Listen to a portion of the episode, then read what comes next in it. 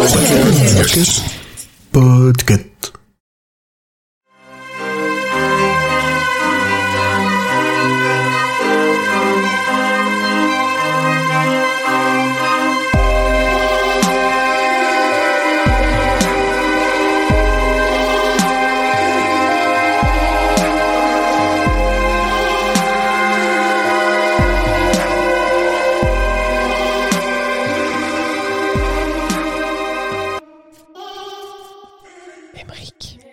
Bah non, il y en a pas là. Bah non, il n'y en a pas besoin. Et Terrible. J'étais dit, prêt. J'étais prêt pour cette fois-ci. Bonjour tout le monde. C'est la le seule fois depuis 5 6 Bonsoir. épisodes où on y pense, eh ben, il n'y en a pas. C'est terrible. Bonjour, bonsoir tout le monde. terrible, Bienvenue dans ce Ouh. 63e épisode du roi Hmm. Steven. Fait que je compte sur mes doigts, sur mes 63 Oulala. doigts. Euh, pour faire Conte de fées partie 2, euh, on est presque au complet ce soir. On va faire l'appel. Je commence par là. Émilie. Bonsoir. Présente. Bonsoir. Ouais. Est-ce que vous avez votre mot d'absence pour la dernière fois Oui. C'est bien. C'est écrit, je fais ce que je veux. Grand poil. Bonsoir. Ça va? Oui, toujours, toujours présent. Très bien, toujours debout. Je ferai cette ça. blague à chaque fois. Parce que je sais que ça fait plaisir à Dulka. Hola, bien, tal? Voilà, que tal? Moi je suis là, mais j'ai un chat sur mon plan de travail euh, à l'heure actuelle, donc euh, le dessin va être retardé euh, légèrement. Je, le mettrai en grand après la présentation. Et Emeric, bonsoir. Bonjour, bonsoir, euh, bonne année. Euh, joyeux anniversaire à toutes les personnes nées le 22-11. Et pensons euh, une petite 63. pensée pour ceux qui... Les Et, euh, 63, voilà. comme l'épisode d'aujourd'hui. Tout est lié. Ah, c'est Eh, mais on est raccord en vrai C'est le On est cas. complètement- Une silence pour JFK. C'est le cas. JFK Ah. JFK Allez, ciao. On fera pas mieux ce soir. Merci. C'est tout pour le moment. Prenez-en de la graine, la 19e palabre. Ah ouais. Euh, donc on se retrouve pour J'ai finir. oublié le euh, soundboard. ah, commencez pas avec la dashboard, sinon je la, je la mute. hein. Pour euh, finir Conte de fées euh, que nous avions commencé le mois dernier. Quelle autorité. Mais non, il Euh. fallait pas dire, j'avais un truc, mais bon, tant pis. Est-ce que quelqu'un veut faire un previously?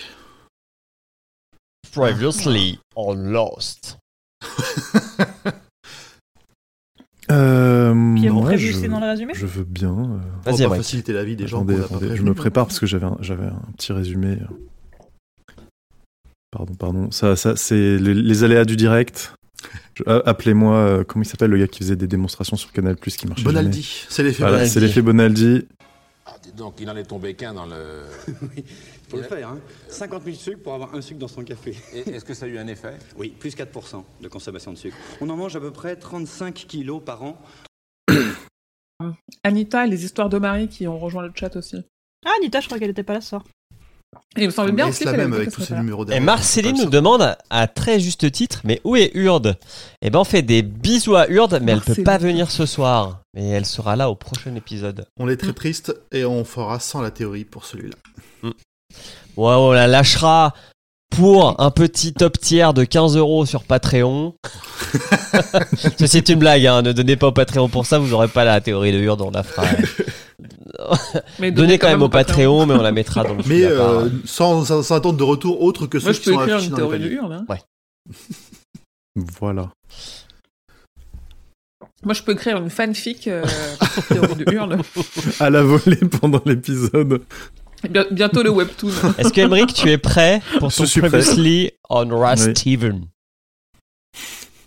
Trois petits tours et silence, c'est ça qui m'affecte. Quand on m'aime, je danse. Quand on veut, j'apparais. Trois petits tours et silence, je suis pas en latex. Quand on oublie, le sens de ma vie disparaît.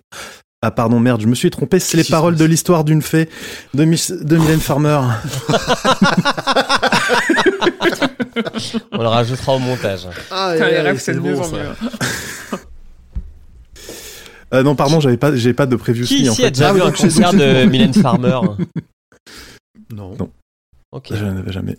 Moi j'ai Chantal Goya dans, mon, dans ma checklist, mais C'est pas les mêmes sons et lumières, mais t'as vu un lapin géant. Voilà. Ouais, c'est c'est à peu près ça. Ouais, Team. Dorothée et un aussi. panda. Et un gros panda. Mais par contre, Merci, 92. on présente. Bon, du coup, pas de prévu. du coup, le, du coup, je peux faire le previously en, en, en- en direct live là de tête. Vas-y. Euh, previously, euh, Charlie, euh, adolescent, euh, 16 ans, je crois, si je me souviens bien, euh, sauve un vieux euh, qui euh, qui a qui, Qui a un s'est- chien. qui est qui a un chien. Le vieux est tombé. Et donc euh, il euh, il sauve le vieux et euh, en appelant les secours et du coup il le, prend le vieux en charge chez lui quand le il sort quand le vieux sort de l'hôpital.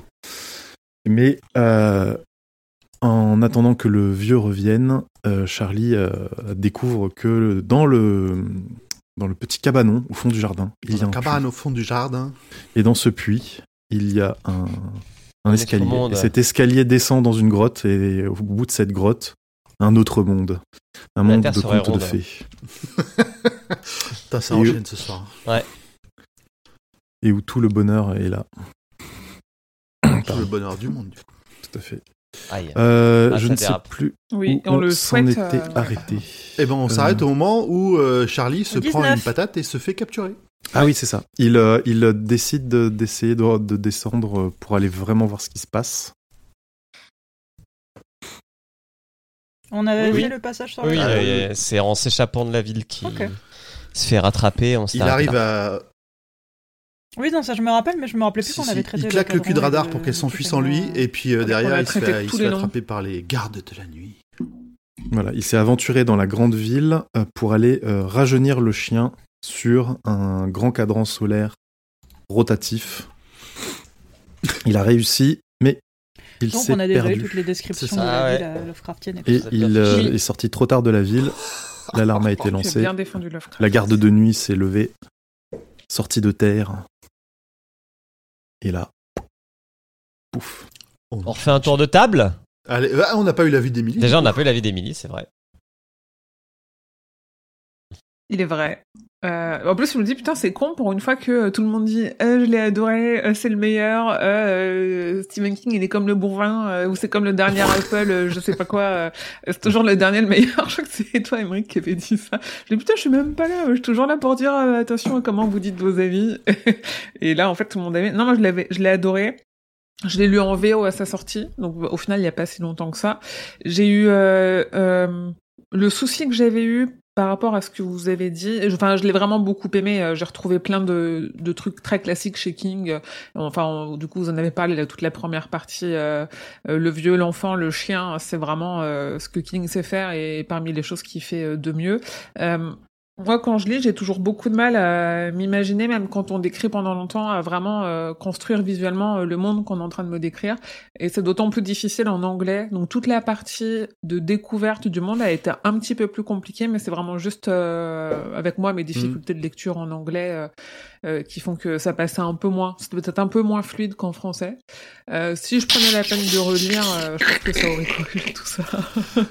mais Tu pas le relis cas. même pas, enfin, tu le lis même pas une première fois en français pour voir différence.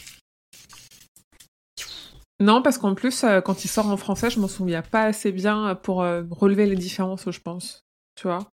Au lit, je m'en souviens bien. Donc peut-être que quand il sortira en français, je le relirai. Je suis à peu près sûre que je le relirai pas. Tu vois, tu n'as pas euh, le temps. Tant pis. Il y a que moi qui vais me taper les deux versions. Bah non. Aïe. oui, certainement. Mais non, non, ouais, je l'avais, je l'ai, je l'ai vraiment bien aimé et je trouve qu'il est, ça fait partie des Kings euh, super accessibles qu'on peut, même si c'est de la fantasy, euh, toutes les personnes qui aiment la littérature fantastique un peu euh, accessible, on peut, euh, on peut Mm. le reco parce qu'il est chouette et il montre bien ce que c'est faire King. En Oui, et puis il do- il dose- enfin moi ce que je trouve c'est que comme d'hab il dose très très bien le fantastique. Euh, c'est pas un monde full magie Ouais. comme qui, qui pourrait rebuter certaines personnes. Euh, Il y a, il y a un côté effrayant euh, sans être euh, de la pure horreur. Donc vraiment, euh, vraiment, Mm. ouais. comme tu dis, euh, très accessible. ouais. Est-ce que vous avez un avis, les autres, sur cette seconde partie? Ah bah euh, la, me- la meilleure partie, hein, co- comme à chaque fois, le, le- la, la- la version la plus récente de la plus récente de King, c'est le meilleur King. non non, Euh, euh, moi, très très bonne deuxième partie, je trouve. Euh, pas trop rushé, à part peut-être des longueurs sur euh, ce qui arrive là euh, une fois qu'il est en prison. Oui, ouais. Spoiler de, de, de ce qui arrive là. Oh, ça devrait aller. On va Mais, le savoir euh. Spoiler des cinq premières lignes. Moi, j'ai Euh, une mais voilà, confession à vous faire. hein. Ouh là là. Ouais. Je l'ai pas fini tellement j'ai détesté cette deuxième partie. Ah merde la Ah, tu l'as partie dans la Pendant prison. deux mois, t'as gardé ça au fond de toi, là? J'ai rien dit. Mais J'ai Ah ouais mais j'ai essayé plusieurs fois de le- l'écouter et euh, vraiment la partie euh, Warzone Battle Royale là, mais non. Même pas avec la voix de Non, Léo, c'est et passé, puis mais bon, une c'est fois que ça c'est fini, mais je suis en mode et je l'ai pas fini. Donc euh, je, je- je vais apprendre la fin grâce à vous ce Ok. soir. Très bien. Mais euh, non non, Bravo. vraiment grosse bah, grosse torture, c'est exagéré mais vraiment j'avais pu pénible. Voilà, Ouais, c'est le mot, pénible. Ouais, je peux, je peux comprendre. Et C'était un peu cette partie-là. Moi, je, je l'ai senti un peu longue, mais j'aimais bien quand même la- le, le mystère autour de ce Un qui allait long, se ouais. passer, euh, les, les différents personnages, la façon dont ils réagissent entre eux. C'était quand même bien écrit, donc ça, ça. La montée en tension, les Mm. relations entre les persos, ouais. Ouais, Mais après, c'est vraiment. euh, à chaque fois qu'on trouve des trucs longs chez King, et je comprends qu'on y soit plus ou moins euh, réceptif ou pas, hein, c'est pas le sujet, mais il a vraiment ce truc de c'est long pour le personnage, alors c'est long Mm. pour le lecteur aussi. Il fait pas trop, il y a pas trop d'ellipses. Donc euh, après, ouais, en fonction de ce que t'aimes l'histoire ou la façon dont Mm. il le construit dans son récit, euh, euh, ça peut faire décrocher. Ça j'entends. Et tu vois, il y a Loylon qui est dans le chat. Nous allons rentrer dans la partie du livre que j'ai pas du tout aimé. Et je pense que ouais, comme quoi, euh, c'est marrant d'avoir coupé au, au chapitre 19 et se rendre compte qu'il y a un vrai switch euh, au chapitre 19. Il y a aussi le. Cela dit, il y a la construction du héros. Euh, Vraiment le héros euh, au sens Ouais, premier mais euh, ce côté, euh, ça m'a fait penser un peu à Neo dans Matrix 1. Ah, c'est l'élu, c'est l'élu, c'est l'élu. Mais non, je suis pas l'élu, je suis pas l'élu. c'est des pouvoirs. Euh, et puis euh, toute la relation qu'il a avec euh, la princesse qui a pas de bouche là. Vraiment, je trouve ça long. Ouais, Ah, c'est mignon. Ouais. Moi, Puis c'est son- mignon. Le gros souci que j'ai relevé moi, c'était qu'il y avait trop de personnages qui avaient des noms trop similaires. Ah, il y ouais, a- il y a- alors, ouais, les- alors, les 32 là, putain, qu'est-ce que c'est bien. Bah, ça va, ils, ils se concentrent que sur, on va dire, 5-6 réellement. Les autres, Oui. tu, tu- tu vois leur nom une fois et puis après. Et ça, et ça aurait pu être pire. Euh, ok. Étaient allés jusqu'à 64. Est-ce que est-ce qu'on commence euh, le résumé? Allez. Allons-y. Euh, j'ai une question, moi, quelqu'un se rappelle pourquoi j'ai Euh, dessiné lapin un géant. ah, attends, on va mettre. Non, c'était un criquet. Ah oui, euh, bah, il y a- les lapins sont lapin gros géant, tous- les animaux. Oui. euh, Ah oui, les, lapins sont géants dans le. Ouais, mais pourquoi, pourquoi le, la- Le Ouais, lapin n'a aucune mais incidence dans l'histoire. hein. Ils si en croisent un ou deux, mais c'est tout. hein. Vraiment, euh, je- mais t'as- ça a l'air de t'avoir fait kiffer. euh, profite. hein. Ouais, non, mais dessiner des bêtes, moi, ça me fait toujours. hein. Euh, oh, un sub Merci Margot euh, FNDNR.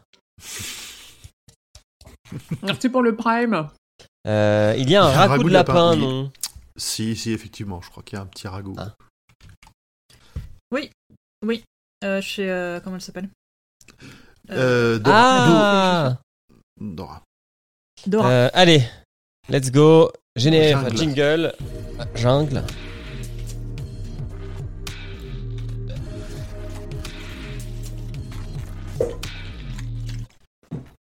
Chapitre 20. Une peine incompressible, Amé L'heure de la curée, le grand intendant interrogatoire. Alors oui, hein, je sais pas si vous vous souvenez, mais euh, en tête de chapitre de 15 lignes. Oui, vous en avez beaucoup parlé. Du coup, je rattrape euh, les conversations de l'épisode précédent. Euh, moi, je j'ai au bout de deux chapitres, euh, j'ai arrêté de lire les titres de chapitres parce que ça me spoilait, et j'ai arrêté de regarder les illustrations aussi parce que ça me spoilait, et je suis très sensible au spoil, et du coup, j'ai Mm. après reparcouru le livre pour regarder Les, les, illustrations, putain, je me les souviens en-têtes pas de chapitres.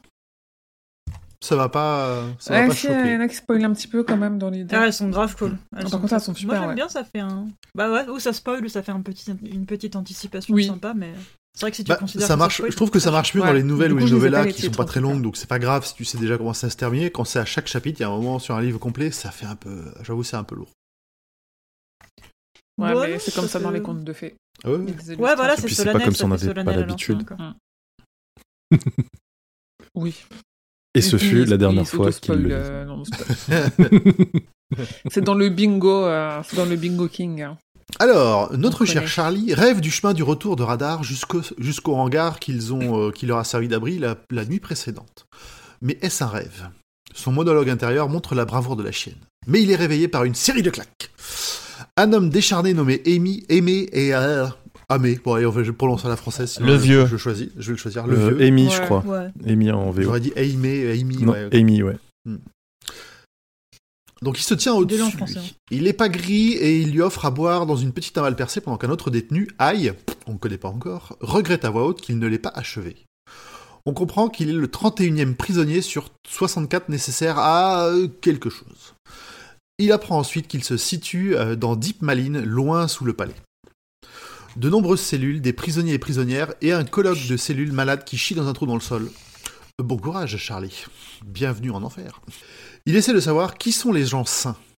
Mais euh, déva- divague sur euh, Flight Killer, euh, Red Molly et le grand intendant, Kélin, le chef des gardes de la nuit qui a capturé Charlie. Il mentionne encore le 1 contre 1 avec des majuscules à chaque fois, et que Flight Killer veut éliminer les saints jusqu'au dernier. S-A-I-N-S.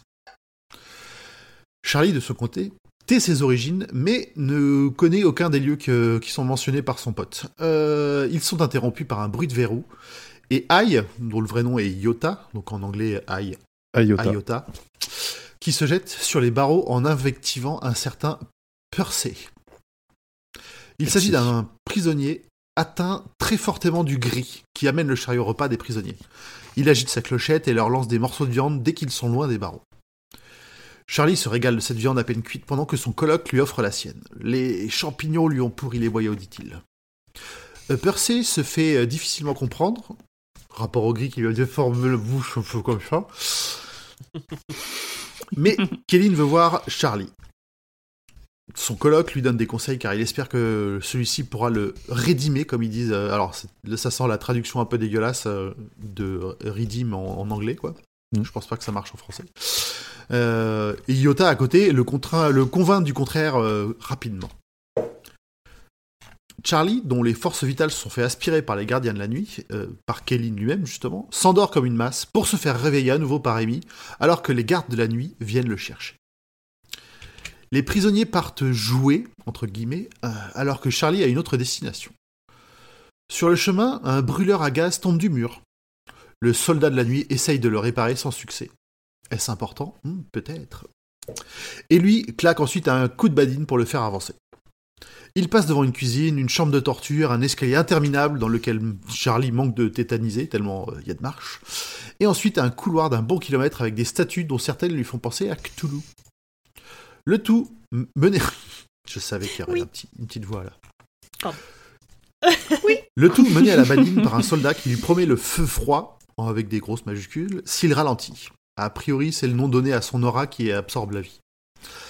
Ils arrivent enfin à une porte massive à laquelle Charlie doit frapper de toutes ses forces. Après un nouveau coup de badine, et encore du sang, du sang et plein de sang.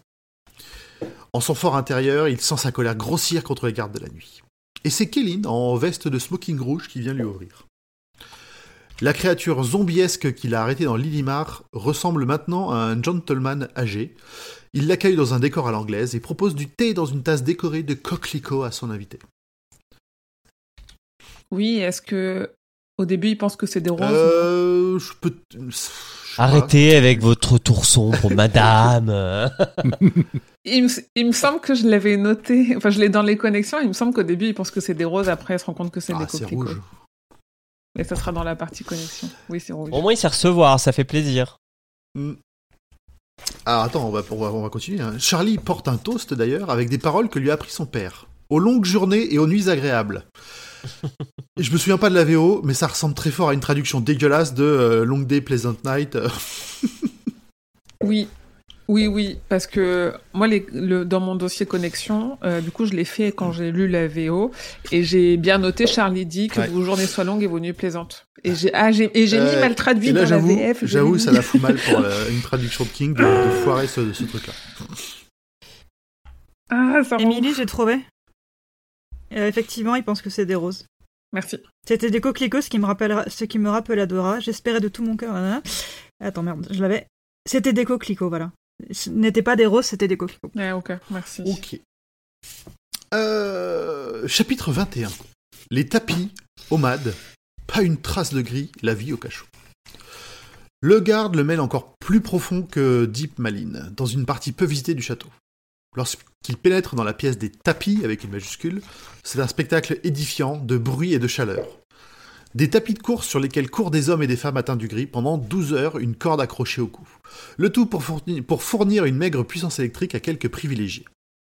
Un garde marque la cadence de comme dans une galère, et ils sont indifférents, voire ils rigolent lorsqu'un prisonnier trébuche et manque de s'étrangler. Ça sent le désespoir comme dans tout le reste de la ville. Heureusement que Charlie est sain, ça lui évite ce sort peu enviable. Pour l'instant, lui dit le garde. Et clac Hmm. Nouveau coup de badine pour repartir.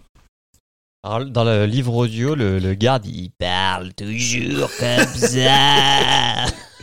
c'est très, c'est très drôle. Ça un- Ils sont décrits un peu comme des zombies quand ils sont pas, euh, quand c'est d'un peu proche, trop proche du jour, j'ai l'impression. Mais après, euh, ils ont l'air plutôt normaux. De retour en cellule, Charlie constate que tous les prisonniers ont l'air de sortir d'une bagarre générale et sont blessés. Son coloc est en souffrance. Percy arrive à nouveau pour distribuer de la pommade, la pommade, à ceux qui en veulent et à sa stupé- stupéfaction, Charlie le remercie lorsqu'il lui remet le disque malodorant de pommade. Il s'occupe d'Amy comme s'il s'occupait de ses coéquipiers lorsqu'il jouait encore au foot. Charlie n'est pas vraiment pressé de découvrir cette récréation. Il perd un peu la notion du temps après le repas suivant. Il arrive à se reposer et il entame une conversation avec Amy. Il lui fait comprendre que les gens sains sont des rejetons ou des bâtards des familles royales issues des Galliennes. Il laisse même entendre que Flight Killer en serait un aussi, mais avant sa transformation à la sortie du puits obscur. Tellement de l'or qu'on a envie de découvrir. Et c'est toutes ces traces de royauté que Flight Killer essaye d'éliminer. Charlie essaye d'agréger euh, toutes ces infos pour faire une chronologie probable de la maladie et de Flight Killer, et il déduit que, ce, que le dernier séjour de Bowditch devait se situer à peu près au moment du déclenchement de la malédiction, qu'il a raflé la mise en or, gâté ses potes et fui à jamais. De même, l'accession au pouvoir de Flight Killer semble être sur la même timeline et Charlie se demande s'il ne pourrait pas être Elden lui-même après quelques déclarations contradictoires de son pote de cellule et même de Léa euh, précédemment. Est-ce qu'Elden, en essayant d'échapper à la purge, n'aurait pas réveillé le dieu maudit qui règne actuellement sur M-Peace et serait devenu Flight Killer? D'ailleurs, j'ai jamais trop compris par contre, il explique jamais le nom Flight Killer. Ça. Euh, Le Mm. tueur de mouches C'est rapport au papy. Non, non, Flight. Monarque. Flight, c'est comme la, flui- comme la Non. fuite ou. euh, c'est. le- Non, Flight, c'est le, le vol des papillons, je pense. Les monarques. Parce que c'est le Ah. symbole de la famille royale et qu'il est pas très content quand il les voit. Il est fait mention du fait qu'il essaie de Ouais. exterminer les papillons. On a bien fait de te recruter, toi Et pourtant, j'ai zéro souvenir du bouquin. tout, un jour, je me rappelle même pas pourquoi que j'ai dessiné un lapin. théorie. Et Mais je pense que c'est euh, véridique. Je, je En anglais, on dit euh, Flight, euh, flight of mentionné, Butterfly. sinon- Euh, aucune idée. Si c'est Flight, Flock, euh, aucune idée. Ça a toujours des noms à la con, les, les groupes d'animaux en A anglais, Murder of spécifiques à la race. donc. Exactement. Oui. Une conspiratie de l'émur. Aussi. Bref. Euh, Le temps passe lentement à Deep Maline, rythmé par les trois repas par jour de viande fournie par Percy. Pour ne pas devenir fou, Charlie entretient son physique sous les moqueries de ses camarades de cellule. On apprend aussi que si un 32e n'est pas bientôt trouvé, Red Molly pourrait l'être, et ça n'enchante personne. En plus, c'est la fille d'Anna, une géante donc. Souvenez-vous, Anna, la géante euh, mal formée, euh, bien chelou, euh, qu'il a déjà Hmm. croisée une fois en ville. Quelques jours plus tard, un vrai petit-déj leur est servi. Des chapelets de saucisses. Ce qui veut dire sport. Amy, tu- Amy j'arrive pas à le dire. Amy, toujours au plus mal, a, toujours au plus mal, a du mal à manger. Percy, après que Charlie l'ait à nouveau remercié, lui donne un conseil qu'il ne comprend pas. Amy lui montre sa trogne dans leur vieille timbale et il s'aperçoit que ses cheveux ne sont plus châtains mais blonds et ses yeux sont en train de devenir noisettes. Percy lui conseille de ne pas se laver les cheveux et Amy lui demande d'un air d'espoir Tu es le véritable prince? Celui qui vient pour nous sauver? J'adore. Ils sont interrompus par les gardes de la nuit, qui viennent les escorter pour la récréation.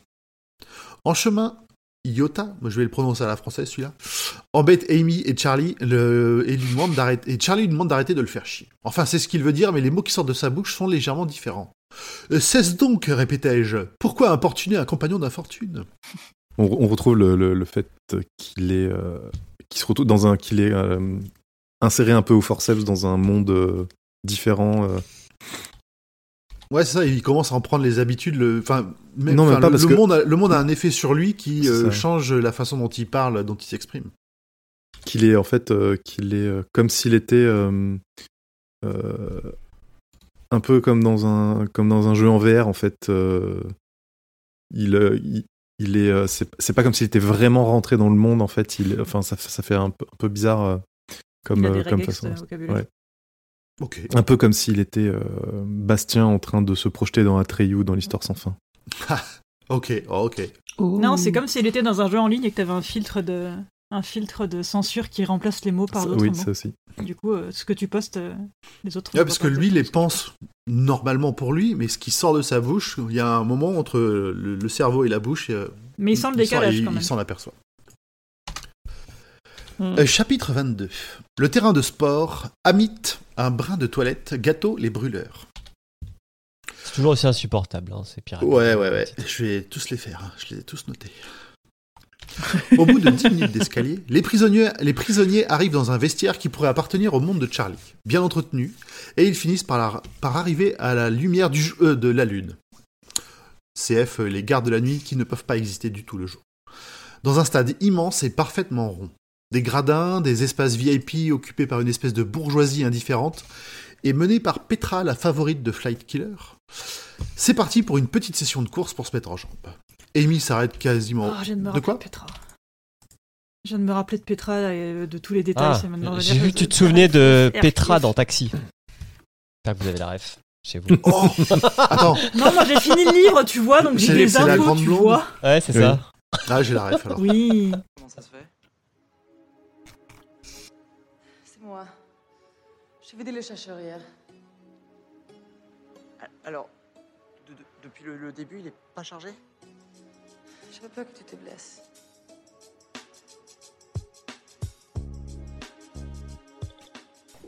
Tout à fait. Euh, donc Amy s'arrête quasi aussitôt pendant que Charlie dépasse tout le monde, les privations ne l'ayant pas diminué encore comme les autres prisonniers. Attends, euh, on- on- je vous rappelle qu'on a quand même un beau gaillard de 1m98 je crois et puis euh, 100 kilos. euh, footballeur, euh, Ouais. baseballeur, Footballeur euh, américain. bref. Il, est- Ouais. il a, Entraîné. il a des restes. Athlétique. euh. Il est BG.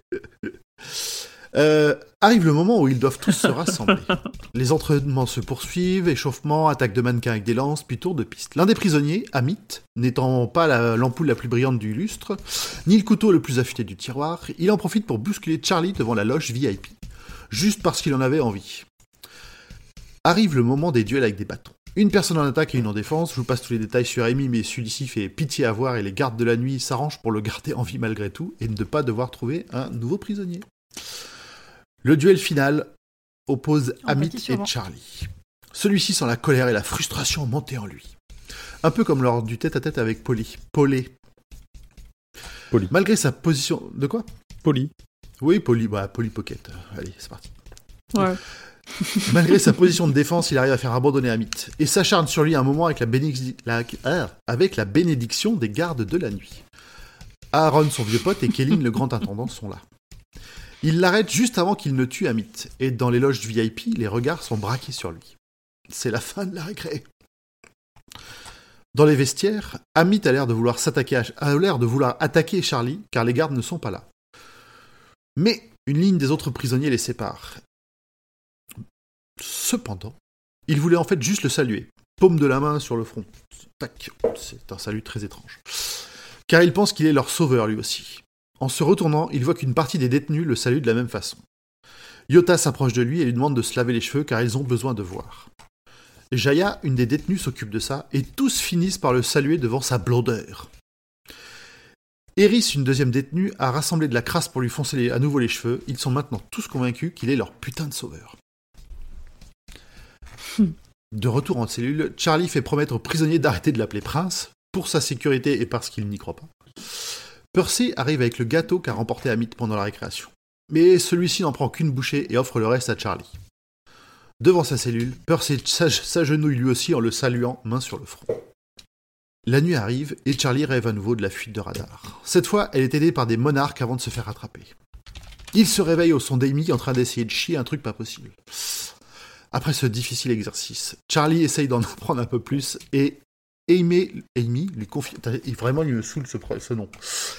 C'est ça. tu le dis jamais de la même façon, on dirait que c'est il y a vraiment il y a mon cerveau qui a envie de le dire à la française, puis en fait il a l'habitude de l'anglais, et puis bref. Oui, parce que quand D'ailleurs, en dis plus, en Amy, plus ça quand me je parle, je dis Amy, j'essaie de forcer le A pour que ce soit pas euh, Amy. Oui, et du coup, au bout de trois fois, je comprends que tu parles plus de moi, mais tu changes de nom, donc je m'habitue à un autre nom, et tu reviens à Amy, Ça donc ça me retrigger. C'est un cycle. Bref, son colloque lui Encore. confirme qu'Elden est bien Flight Killer. Encore un. Il demande aussi euh, s'il n'a pas un autre nom et prononce Gog Magog. À l'horreur de son colloque, les flamèches de gaz réagissent, le sol se soulève réellement et la prison pousse un cri. Chelou. Il ne doit plus jamais prononcer ce nom Mm. sous peine de réveiller ce qui dort dans le puits obscur. Euh, chapitre 23. Euh, à un moment donné, dans le chapitre 22, on sait combien il y a de soldats de la nuit en tout. 19 Ça, je, crois que celui-là, je l'ai pas noté. Je crois que je l'ai pas, fait gaffe. C'est tout pour moi. J'essaie de ne pas noter tous les 19 dans ma vie parce que bon, après, euh, on n'a pas sorti de l'auberge. Je les note. Donc, chapitre Fais 23, on va voir si mon latin est encore bon. Euh, Tempus est umbra in mente, une histoire floue. C'est un Euh, latin du sud, ça, non? Un latin du sud, peut-être.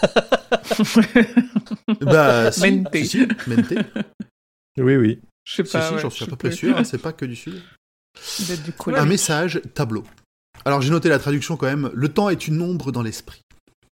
Ah, c'était beau. Ah, c'est. je- C'est une belle manière de dire que le temps est une construction sociale, je valide. Oh. Je te crois.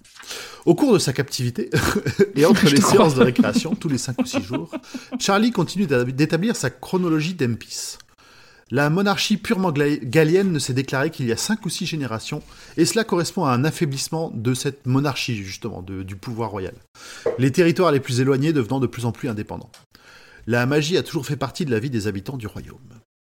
Elden était le frère cadet destiné à tomber dans l'oubli. Mais sa jalousie euh, sera à l'origine de, la malé- de la malédiction qui tomba sur toute la famille et de la création ou naissance ou transformation en Flight Killer, c'est pas encore bien clair. Les monarques, symboles et porte-bonheur d'Empis, moururent par millions lors de son accession au trône. Les prisonniers pensent qu'il n'y a plus de Galliennes Voilà. ni de papillons. Mais Charlie, à leur grande surprise, les détrompe sur le dernier point. Il a vu le vol des monarques. Ses parents lui manquent et il pense à eux entre chaque session d'histoire floue d'Empis. Un jour, au retour d'un entraînement, il trouve dans la prison un Kélin extatique et dans les cellules de Yota un nouvel invité, le 32e. Il s'appelle Kla et a été capturé par les gardes de la nuit. Après une séance de pression psychologique sur les prisonniers et de passage d'aura débilitante, Kélin se réjouit de l'organisation prochaine du premier tour du 1 contre 1. Il sait même déjà que Kla sera l'adversaire de Charlie et qu'il ne passera pas le premier tour. Sur ces bonnes paroles, il les laisse. Retour en tôle, et pendant le repas, on explique à Kla le principe du 1 contre 1. Tradition dévoyée, enchaînement de duels à mort dont le vainqueur aura pour récompense d'affronter la géante Red Molly. Euh, Kla, le nouveau, a l'air d'être en bonne place pour, pour devenir ce dernier duelliste. En tout cas, il y croit fort. Ouais, il y croit très très fort. hein. Euh, Il y a une grosse confiance en lui. Classe, s'il avait une nationalité, il serait Et en français. même temps, c'est Ou américain. c'est une grosse brute épaisse qui a beaucoup euh, trop confiance en lui, effectivement. J'ai mis le truc en trop. Et pas beaucoup de neurones pour, euh, pour le derrière. Euh, ce soir-là, Charlie rêve de Léa. On sent qu'il est amoureux comme pas possible. Il est réveillé par Percy, qui distribue des restes. Dans son morceau de viande, balèze, il trouve un message d'une belle écriture. Perceval, euh, Percy donc, lui offre son aide et un espoir.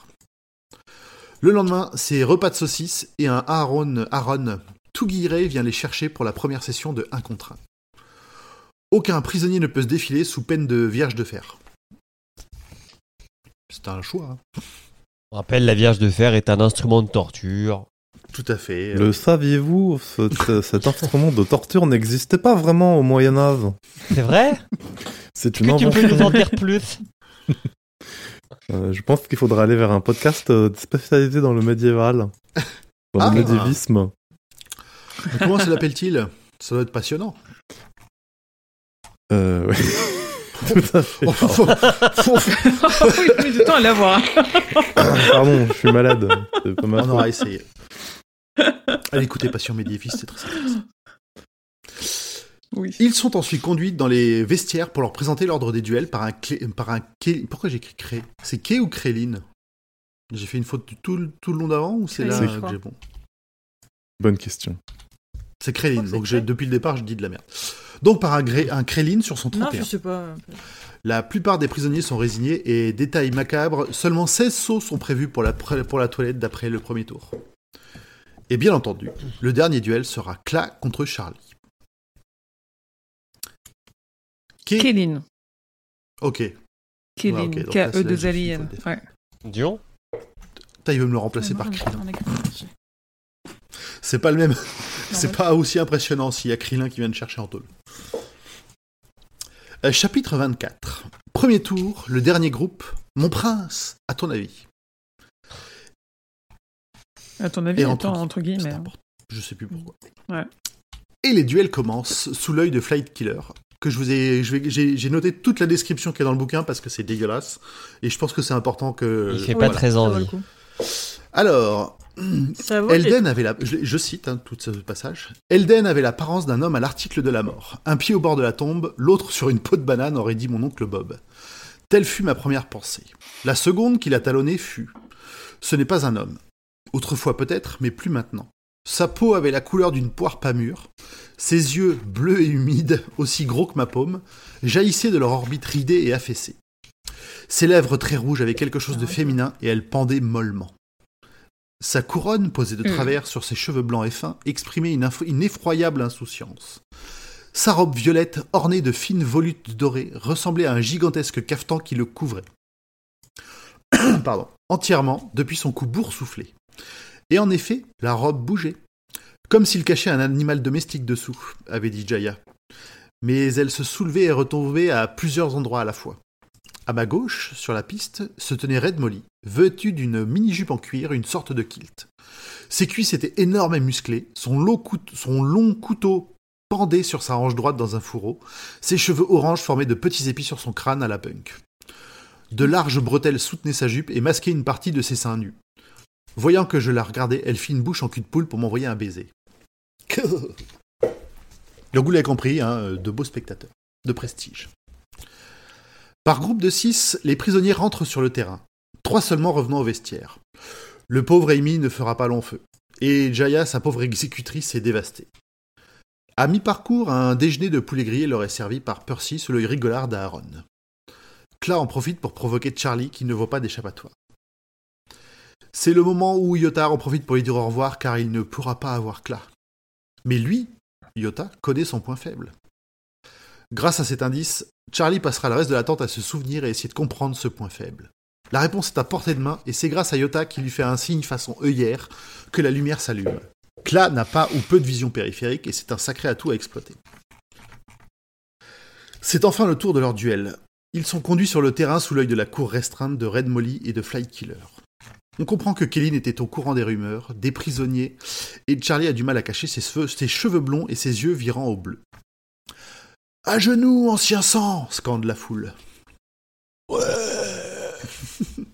Et après, ils font la vague. Ça a de la gueule. Oh là En même temps, la foule, Ouais, ils ils sont étaient pas très 15, nombreux. C'est une petite, euh, c'est une petite wave.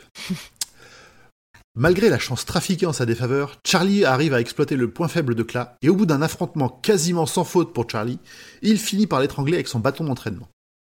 Dans son dernier soupir, Cla saluera Charlie, paume sur le front en l'appelant mon prince. Et c'est un Charlie amer mais sans regret qui se retrouve victorieux. Il doit s'agenouiller devant Elden, mais n'assiste pas à son départ pour le dîner, car Red Molly l'attrape et le soulève par les cheveux.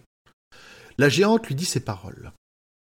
La prochaine fois, tu affronteras un ami. Si tu surveilles, c'est moi qui te couperai la bite. Elle baissa la voix, et je l'offrirai à Petra pour compléter sa collection. Ambiance à la cour. Euh, Kéline le raccompagne au vestiaire en se demandant quel ami le tirage au sort le fera affronter. Pas Yota tout de suite, mais peut-être la petite Jaya. Il le laisse à l'entrée du vestiaire, où il est accueilli par le reste des prisonniers. Après un moment de surprise, tous se mettent à genoux en le saluant et en lui donnant du mon prince. Il se débarbouille, s'occupe des blessures les plus graves. Deux des prisonniers sont à l'article de la mort et ne pourront probablement pas combattre sur leurs deux pieds. Et sont reconduits aux cellules par les gardes de la nuit. Tiens, une applique de gaz est à nouveau éteinte et tombée de son emplacement. La prison est verrouillée, mais pas les cellules. Et sur la promesse d'un bon dîner et d'un dessert, les gardes laissent les prisonniers se mélanger. Charlie en profite pour demander à Yota s'il s'enfuirait avec lui s'il trouve un moyen de filer. Il le regarde euh, comme un couillon, bien entendu qu'il tenterait. Euh, chapitre 25. Un festin, je reçois un visiteur, l'inspiration entre sans frapper. Qui veut vivre éternellement? Entre guillemets aussi. Est-ce que je peux rajouter que quand même là, il a Oui, il est mort le mec. Hein. Charlie a un meurtre sur les bras là, et il le vit pas très bien. Et euh, cela dit, dans tout, tout ce qui se passe avant, tous les prisonniers commencent vraiment à bien s'entendre et à avoir le maximum de devoir se taper dessus. Il y a vraiment un esprit. Bah, ils ont passé quand même pas- beaucoup de temps ensemble à, à attendre que des choses arrivent, donc euh, il y a des, des relations qui se sont créées malgré tout. euh. Oui, puis même euh, avec l'histoire de Charlie, ça fédère aussi. Le prince Charlie, ça fédère Mm. euh, plus que, Oui, c'est bien lui. que tout ça, quoi. Et prince Charlie, il a du sang sur les mains. Écoute, oui, on c'est fait pas d'omelette sans casser des œufs. Hein. On fait pas d'omelette sans casser. Après les que là, euh, enfin moi, l'impression qu'il m'a donné, c'était qu'il était euh, vendu à, que c'était un espion de la des méchants, quoi. Il, il était tellement sûr de Ah lui. euh, Enfin, enfin, c'est vraiment l'impression qu'il m'a donné. euh, alors c'est peut-être la façon dont le jouait le gars qui faisait le, qui lisait le bouquin, mais euh, mais vraiment euh, dans sa façon d'être, euh, son arrogance, euh, le fait qu'il était sûr euh, de de survivre jusqu'à la fin et même de pas mourir face à Red Molly. Je, je dirais sans parler d'espion, euh, il est, je pense qu'il a, il a probablement été coaché par, euh, par Kéline avant en lui disant tiens regarde, je t'ai gardé le petit dernier là pour que tu te fasses la main, ça va se passer nickel. Allez, Euh, vous pouvez continuer. Allez, Et alors, on peut pas- on- c'est- c'est- je peux repartir. Euh, Percy, très vous bien. pouvez procéder, monsieur. Ça joue. Euh, Percy, ah mais t'as su- Allez, c'est parti. Euh, Percy arrive avec les cuistots et des chariots de mets délicieux que les prisonniers abonnés à la viande mal cuite et aux carottes n'ont pas vu depuis longtemps. Il se jette comme des affamés dessus. Dans sa tourte, Charlie découvre un petit crayon et un morceau de papier caché par Perceval. Après le repas, alors qu'ils sont sans garde, Amit et Yota viennent voir Charlie pour connaître son plan. Il n'en a pas encore, mais c'est en construction, et il leur apprend que les gardes de la nuit sont moins puissants. Leur aura faibli en journée. Pour faire taire leurs questions, il assume son rôle et il leur dit qu'il est le prince annoncé. Un peu de manipulation, bravo Charlie. Après le débarrassage des bols et chariots, le calme s'installe à Deep Maline et les prisonniers s'endorment. Euh, Charlie est réveillé par le bruit de l'applique de gaz qui bouge et finit par tomber, révélant une créature pas tout à fait inconnue. Le criquet rouge qui l'a sauvé. C'est Celui-ci Bonjour Pinocchio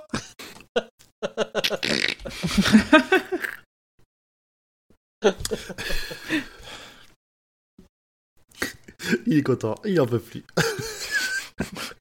J'ai cru- J'avais plus les mains, c'était là, il, là, il a, il a bugué, il est foutu.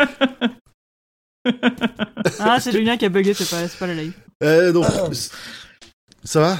T'es avec nous? Très bien, ouais. Euh, Celui-ci apporte un mot de Claudia, le rassurant sur radar, et lui demandant comment il peut l'aider. Je me demandais si Claudia, elle écrivait en majuscule sur les mots qu'elle envoie aussi. Charlie réfléchit, déchire sa propre bande de papier en deux et lui demande de venir en force lorsque le stade s'éclairera à nouveau pour le deuxième tour. Il confie le message au criquet qui repart d'où il vient. Charlie avertit les prisonniers qu'ils doivent patienter jusqu'au deuxième tour mais qu'ils agiront avant son début. Il doit continuer à réfléchir à un plan.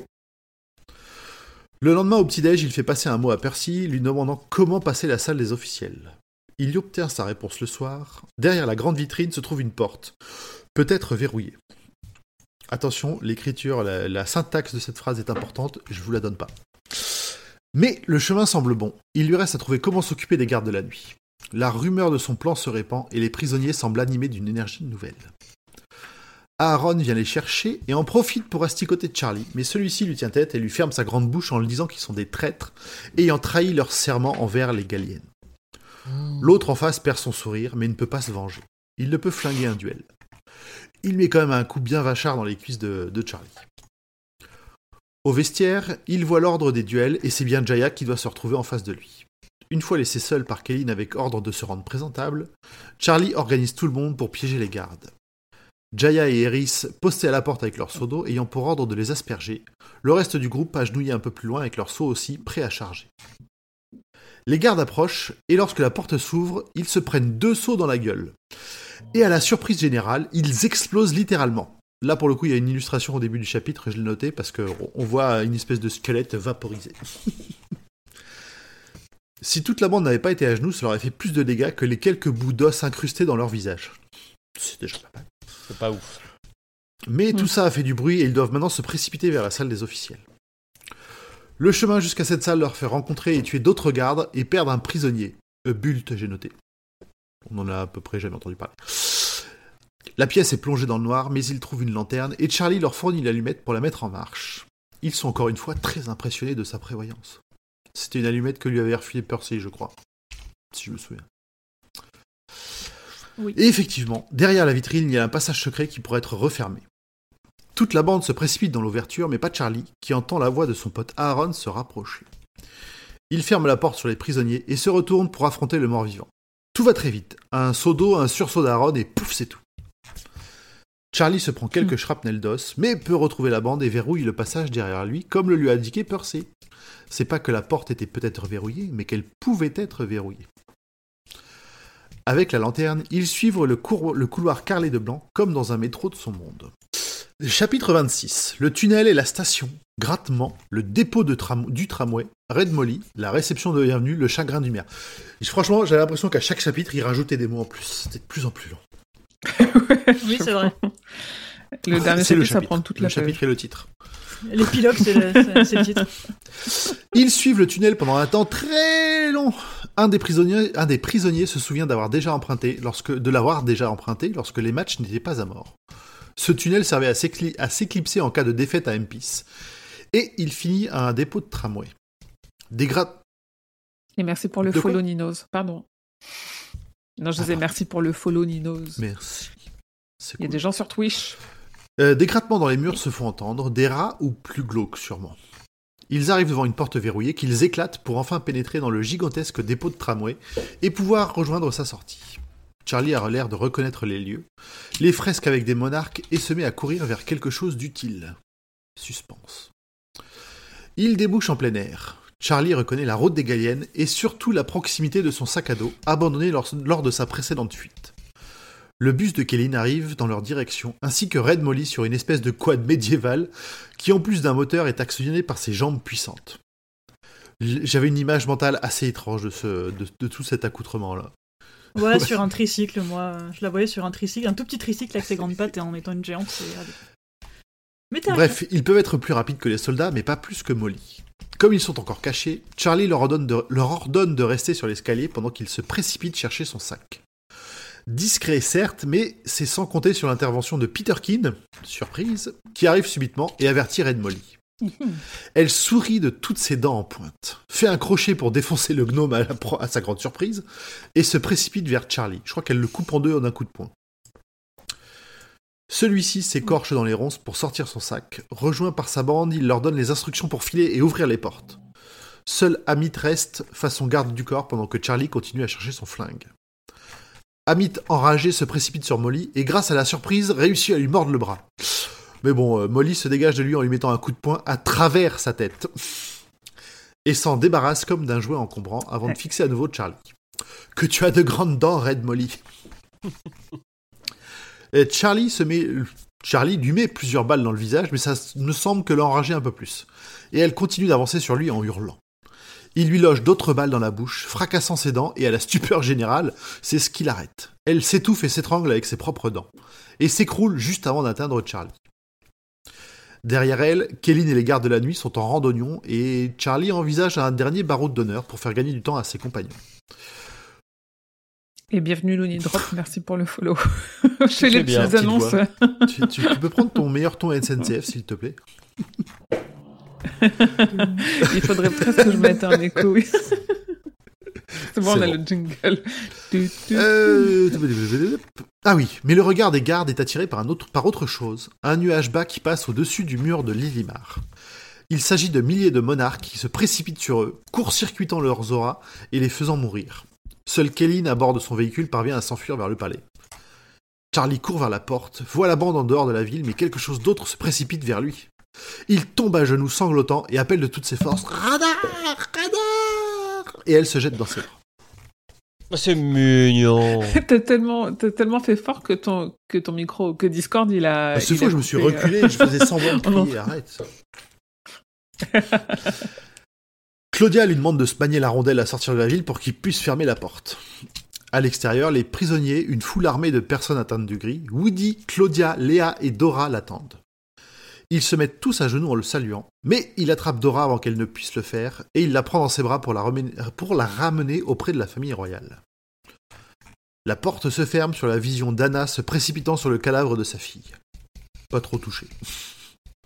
Le soir des retrouvailles, Léa, habillée en cuir et portant les armoiries des Galiennes, lui tourne le dos comme si elle l'ignorait.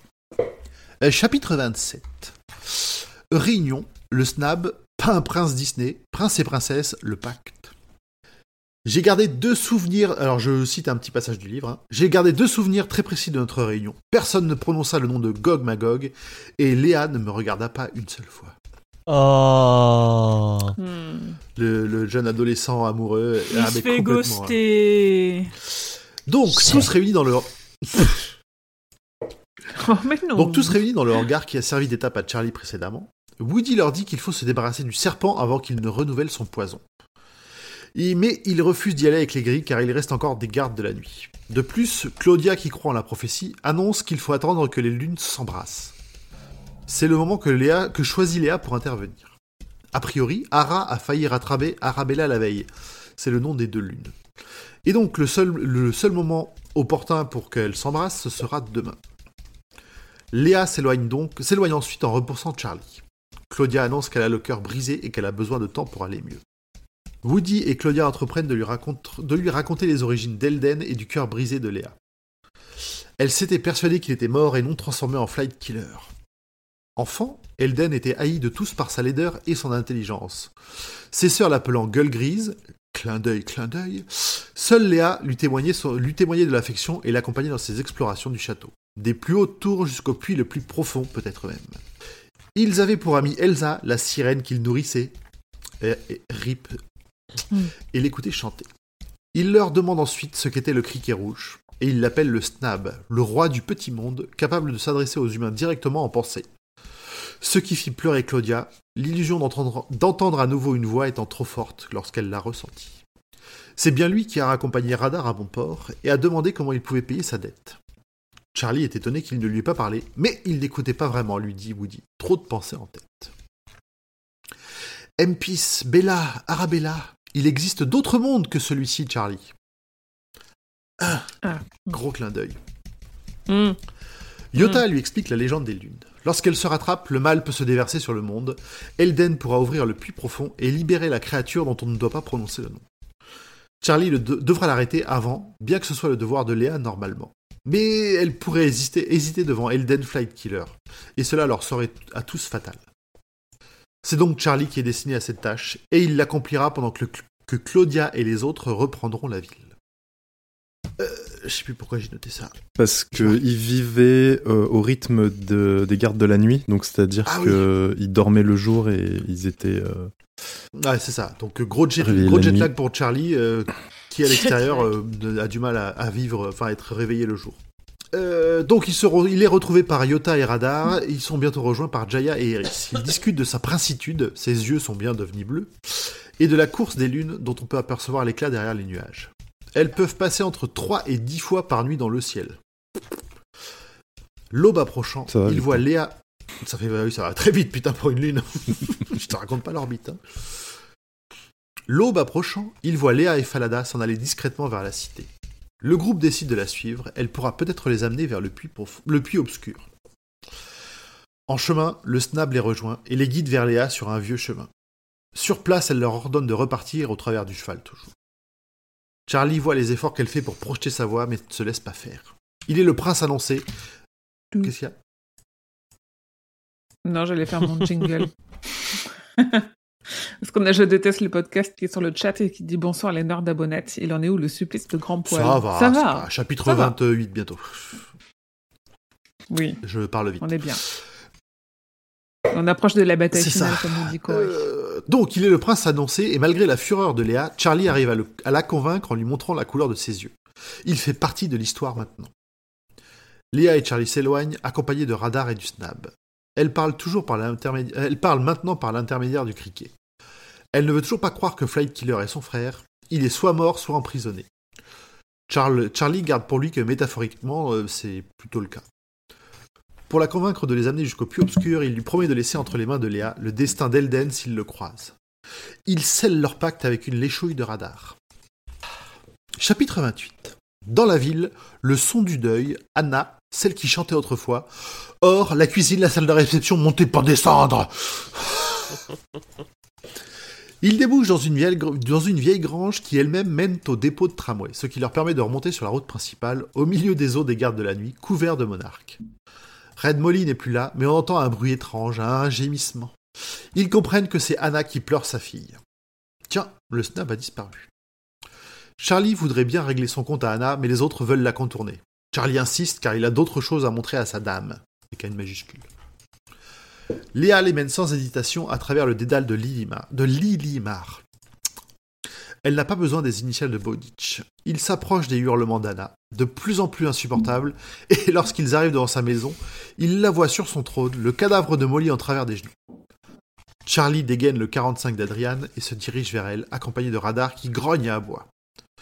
Anna, en l'apercevant, se lève et court sur lui. Il lui loge deux balles dans la tête. Ainsi périt Anna, la géante, gardienne du cadran solaire, de l'étang et de l'entrée du terrain des monarques, derrière le palais de Lilimar. Adieu. Un peu Le cuistot. Ah bah, bah, du coup c'est un peu. euh, Enfin moi je trouve que c'est plutôt bien de, de, de pas avoir une, euh, un affrontement pour un personnage comme ça. Tu t'en débarrasses, euh, puis c'est tout. J'aime. Ouais voilà ça. J'aime bien euh, qu'on manque de respect aux gens qui sont pas bien. Ok. Le cuistot d'Anna est sorti, tout tremblant. Un homme profondément atteint par le gris. Léa s'apprête à couper la tête d'Anna quand Eris l'arrête. Elle préfère lui pisser dessus un coup. Continuons le manque de respect. En souvenir du massacre de son Oui, village. Ensuite, Léa tranche dans le vif et demande à Yota de jeter la tête dans la vieille fontaine de la place. Ils reprennent leur chemin vers le cadran solaire, passant à côté de l'étang. Là, il emmène Léa seule vers le cadavre de la sirène. Elle est terrassée par la, tristesse et ne pas avoir de bouche l'empêche d'exprimer correctement celle-ci. Charlie lui fait promettre qu'elle tuera Flight Killer, le responsable, ce qu'elle accepte, même si c'est Elden, ce qu'elle refuse. En effet, il était amoureux d'Elsa. Il passe ensuite le cadran, Radar en profite pour y marquer son territoire, et arrive sur la place avec cette porte. Les mots magiques permettent de déverrouiller celle de milieu, mais à la surprise générale, le palais a l'air de reculer physiquement après l'ouverture. Là, j'ai vu l'effet de cinéma où quand tu, tu zoomes en reculant la caméra et t'as vraiment le truc, ça grandit mais en même temps ça s'éloigne, c'est très chaud. Alors voilà. Ils empruntent le passage qui les amène au gradin du stade, entièrement vide. Léa les presse, mais tous s'arrêtent en chemin devant une section de mur. Une vitre donne sur le trésor d'Empis. Des tas de pépites d'or, pierres précieuses, etc. Léa s'impatiente et ils poursuivent dans le couloir.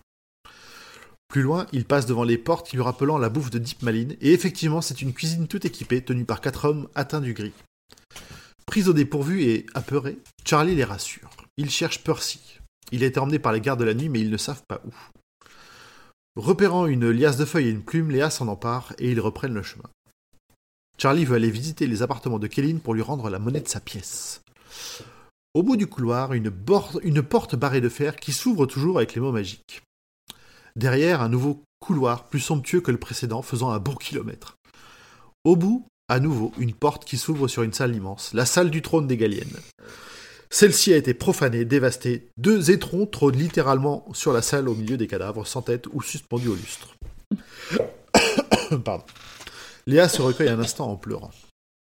La salle suivante est aussi immense et se situe directement sous les trois flèches du palais. Au sol, une mosaïque géante qui à une époque représentait un monarque. Au centre de la mosaïque, une plateforme dorée de laquelle part un câble, et sur le côté, une large roue. Ils essaient de la faire tourner un moment sans que rien ne bouge. Ils perdent un peu espoir, mais Léa leur dit qu'il faut monter pour descendre et que c'est là que Flight Killer est allé. Et chapitre 29. L'ascenseur, l'escalier en colimaçon, Jeff, le grand intendant, la reine d'Empis accomplira son devoir. Il continue à forcer sur la roue, de plus en plus difficile à tourner, jusqu'à ce qu'un carillon retentisse. Léa leur fait alors signe de tous monter sur la plateforme. Très petite, ils tiennent tout juste avec Radar au milieu. L'ascension débute directement et il monte, monte, monte, monte, ça dure longtemps. Arrivant jusque dans la flèche centrale du palais, au niveau de laquelle les attend un palier sur lequel s'arrête l'ascenseur. Personne ne comprend pourquoi ils sont montés, mais Charlie leur dit de faire confiance à Léa. Au sommet, un peu de crapahutage sur parapet étroit, Léa semble bien connaître les lieux, probablement explorés dans son enfance avec Elden. Dommage qu'il ait pas raté une marche, se dit Charlie. Et finalement, un nouveau palier, puis un puis- et finalement, un nouveau palier, puis un escalier qui descend. Léa les presse et elle attaque les marches. L'escalier s'enroule autour d'un mur vert. D'un mur de verre vert. Parcouru de filaments sombres. Courage. Quand on le touche, ces filaments se rassemblent. Petite réminiscence du château d'Oz dans la tour sombre. Mm. En descendant, il croise des portes donnant sur, un grenier, et appartements abandonnés. Cela rappelle à Charlie le grand intendant et il arrive à soutirer l'information à Léa que oui, cet escalier donne sur ses appartements. Malgré son empressement, Charlie arrive à négocier cette étape. Kéline a des comptes à rendre. Arrivé sur le bon palier, Léa est surprise. Le snab les attend. Il grimpe sur radar et Charlie essaye de se vider l'esprit pour communiquer avec lui. Mais c'est Jaya qui finalement lui transmet ses paroles. Des, informations que l'on ne partagera pas au lecteur, mais qui ont l'air de réjouir Yota, qui demande à s'occuper de Kéline par son droit au du plus longtemps passé à Deep Malin. Après le couloir aux statues, Yota frappe à la porte et demande à entrer. Puis il l'ouvre violemment à plusieurs reprises, assommant, assommant à moitié le mec balafré caché derrière la porte. Jeff de son nom, et qui essaye d'amadouer Léa, en lui rappelant des bons souvenirs. Mais celle-ci lui plante son poignard dans l'œil. Je vous ai mis un pansement une Ouais, fois. quand vous étiez petite, je m'occupais de- je m'occupais bien de vous. Non, non, là, bah là, ils ont time. plus le temps. là. Vraiment, ils ont plus le temps. Dans la chambre, Kéline est allongée sur son lit, l'air mort. Une très faible aura bleue autour de lui. C'est le jour, donc a priori, il est peu actif, le mort-vivant. Jaya et Eri se demandent d'un coup où a encore disparu le snab, jusqu'à ce qu'ils entendent un bruit impressionnant.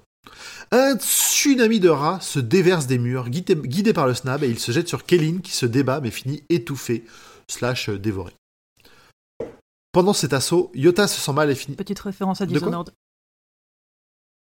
Petite référence à Dishonored de personnel, euh, la nuée de rats qui dévore les gens vivants ou morts. ça. Oui, alors là, les rats, euh, il, y en a, il y a beaucoup de rats chez King et c'est une inspiration directe Ouais, de Lovecraft pour le coup. murs. Oui, de rats dans les murs. Ouais, De exactement. Brown Jenkins. Hein Euh, pendant cet, atto- cette- Réveille-toi, Julien. pendant cet assaut, Yota se sent mal et finit par s'effondrer. La blessure reçue- légère qui- reçue de Jeff juste avant était empoisonnée, et c'est avec une grande tristesse qu'on voit Yota mourir sur ses dernières paroles. Ma reine, quand l'heure viendra, accomplissez votre devoir. C'est triste. Léa se penche pour l'ambre. Petit ange parti Ah, trop Toyota, franchement, ça fait partie des, des personnages. Il était drôle, il était sympa, et c'était Ouais, un bon sidekick, et petit ange parti trop tôt, vraiment. J'aurais préféré que ce soit lui son coloc plutôt que Amy, euh, au, que Amy au ventre euh, pas, pas doué. Traumatisé par les épisodes de diarrhée. Léa se, Léa se penche pour l'embrasser et le fera parler une dernière fois avec son don. La reine d'Empis accomplira son devoir, je le jure. Allez, chapitre 30. Encore un arrêt, le cachot, déterminé, étoiles impossibles, le puits obscur, Gog Magog, la morsure. Oh là là. Ils reprennent la descente de l'escalier. L'ambiance est encore plus lourde qu'avant. Charlie demande à Léa une dernière étape, un arrêt à la chambre de, tortu- de torture, espérant retrouver Perceval. Ils passent devant l'ancienne cuisine qui préparait les repas des prisonniers, minuscule et crasseuse. Puis enfin, la salle de torture, silencieuse, et l'air vide. Ah, mais non, le tas de haillons qui bouge pas loin n'est autre que Percy. Celui-ci veut s'agenouiller et, et saluer Charlie, mais il ne le laisse pas faire. Les enfoirés lui ont coupé une main. Percy voit enfin Léa et s'agenouille, mais elle aussi le relève rapidement et le réconforte. Percy les avertit qu'il y en a quatre autres, dont la putain de Flight Killer. Les lunes vont bientôt s'embrasser, le temps presse. Charlie ordonne à Jaya d'accompagner Perceval, qui connaît le chemin vers la sortie, et ils repartent. Putain, c'est long. Julien, tu t'es arrêté à Euh, moment, un toi petit peu avant ça. Je-. Exactement. Donc là, tu découvres. Que je fasse un react. Écoute, je ne suis pas King, hein, donc euh, bon. C'est pas Ne m'en tiens pas possible rigueur. Ne m'en tiens pas rigueur. Léa les guide ensuite à travers les pièces abandonnées et les passages secrets. Des pas les précédents dans la poussière. Enfin, ils arrivent à un nouvel escalier qui s'enfonce sous terre. Une faible lueur verdâtre maladive au bout du chemin. Les voix maléfiques sont revenues. Ça fait pas genre 5 ans qu'ils sont en train de descendre là? Si, si, c'est très long. Mais en même temps, ils sont partis de tout en haut du palais et il nous a dit il faut monter pour descendre. Ouais. Ça y est, du coup, il réacte. Très bien. Ah, ça y est, euh, c'est factuel, euh, je, je me pose la question. Tout à fait, tout à fait. Les voix s'intensifient, touillant les mauvais souvenirs de chacun. Arrivé en bas, plus de voix, mais un grondement sourd au milieu de cette lumière verdâtre. Pour Charlie, l'incarnation du mal. Il comprend que Léa et Elden sont déjà venus ici. Pour le, euh, sont déjà venus ici. Léa pour le suivre, sachant que c'était mal, et Elden fasciné, atterré suite à ses lectures. Il continue dans un couloir slash tunnel très long. Sur la clé de voûte, des gravures d'horreur tentaculaires façon Cthulhu. Peut-être sont-ils à relier ou son inspiration. La lumière s'intensifie. Les blocs de pierre remplacés par des blocs de verre et les choses noires qui vivent dedans. Ils vont encore descendre après ou pas? Ah, ils ont pas trouvé. Eh, ils sont pas arrivés au pied encore. Oui, c'est pas fini. Et c'est pas fini. Elle descend de la montagne à cheval. Eris ne le supporte plus et fait demi-tour. Léa, elle, finit par s'arrêter au dernier endroit où elle a vu son frère vivant. Elle n'a jamais, osé... aller plus loin, même quand il eut disparu il y a bien longtemps. Ne sachant pas où aller au milieu, des nombreuses intersections, Charlie tend le bout d'étoffe trouvé juste avant un radar qui réussit à les guider là où une nouvelle surprise les attend. Ils atteignent une nouvelle salle, encore plus grande, avec le puits obscur dont un escalier descend dans les entrailles. Oh là là, des Mais cette pièce a un là ciel d'étoiles. Charlie pense être arrivé dans un troisième monde. Ouh. Léa s'est déjà précipitée dans l'escalier vers le palanquin qui transportait Elden qu'on aperçoit au loin. Les, porteurs- les porteurs se retournent contre elle, elle en tue un qui s'empale sur son épée pour comprendre en fait qu'ils sont en train de fuir et elle les laisse passer. Enfin, les trois vivants qui restent. Radar en morin qui tombe vers sa mort. Elle aperçoit enfin Elden alors Hmm. que dans le ciel, l'image des deux lunes, il s'agit d'une projection à l'extérieur probablement, les montre entrant en collision. Donc elle, pour le coup, elle s'embrasse euh, violemment. Au fond du puits, la trappe qui le ferme commence à s'ouvrir, alors qu'une voix démoniaque pousse un râle de satisfaction. Non, t'as... Ah, il fait les bruitages. Euh, Flight Killer s'y précipite et trébuche en chemin, révélant le paquet de tentacules qui lui sert dorénavant de jambes. Ses bras aussi. Alors, comment on fait les tentacules, Julien Super, le visuel est au top. Je suis désolé pour les gens qui ne feront qu'écouter ce podcast, mais c'était du gros Merci, merci euh, pour Florent. Et on dit, et on salue tous nos amis misophones. Ouais, c'est pas, le- pas le bon moment. Ses bras aussi euh, sont des tentacules. Charlie crie à Léa de s'arrêter, mais elle est fixée sur la créature qui était son frère, lui-même penché au-dessus de la trappe. Elden continue à se métamorphoser en Cthulhu de ce monde alors que le monstre du puits s'approche de plus en plus. Gog Magog est là. Léa, malgré les cris de Charlie, se précipite toujours vers la masse de tentacules. Elle plante le poignard dans la cicatrice de sa joue et s'ouvre une bouche pour hurler Elden Bon, ma voix n'est pas très féminine. En fait, dans le Celui-ci, livre la 2, ça, ça, ça aurait dû ressembler à. Bah non, justement, elle a planté, elle a ouvert, maintenant elle a une bouche qu'elle peut articuler un peu plus. Mm. Mm. C'est- Et Ça une bouche défoncée, mais une bouche quand même. C'est vraiment, il décrit qu'elle a genre des lames de Ouais, rasoir dans Ça a la dû gorge. faire super mal. Et Euh. celui-ci l'aperçoit, une lueur de honte dans les yeux. Alors qu'elle se jette sur lui pour lui demander d'arrêter, Elden prévient qu'il ne, contrôle, qu'il ne se contrôle plus. Charlie essaie de lui tirer dessus, mais il se fait attraper par les tentacules. Une aile horrible des... Il en a de la chance. Bon, Pas de Pardon. king shaming, on a l'habitude. Une aile horrible dépasse maintenant du puits. Pas de kink Léa, dans un dernier... Je, je sais plus où j'en étais. Donc si, elle plante un poignard dans le- dans Bravo, l'œil de son frère. Il titube et se rapproche du puits. Et Décidément. il se fait attraper par l'aile qui l'entraîne et le, tran- et, le trans- euh, et le transperce. La chose continue à émerger de sous la trappe. Léa lui, ordonne de s'arrêter et quelques gouttes de son sang volent de sa bouche vers la créature où il se met à grésiller. Cette créature d'une taille dépassant l'entendement continue à sortir du puits. Elle ne fait que sortir du puits pendant tout le reste de cette description. C'est une créature cyclopéenne, ça. ça. elle prend du temps. C'est une petite trappe, c'est une grosse bête. Ok. Euh. Euh. Oui, Léa et Charlie sont sans voix. Il voit sa vie défiler devant lui, se souvient des contes de fées et soudain, et soudain l'illumination. Je connais ton nom hurle-t-il d'une voix qui n'est pas la sienne, mais celle du prince Charlie, héros de cette histoire. À grands coups de Gog Magog, il fait reculer la créature dans sa tanière, et finalement, pour refermer le puits, les mots magiques. Alors c'est là où j'ai pas compris. Parce que au début, il fallait pas prononcer son nom, mais là c'est bon, on peut. C'est même le truc qui va servir. Euh, je C'est comme dans le je film pense de que tu ça. as, deux manières dont, tu nom, réagis quand tu utilises le nom. Dans, dans ce genre de situation, dans le- les, les noms ont du pouvoir.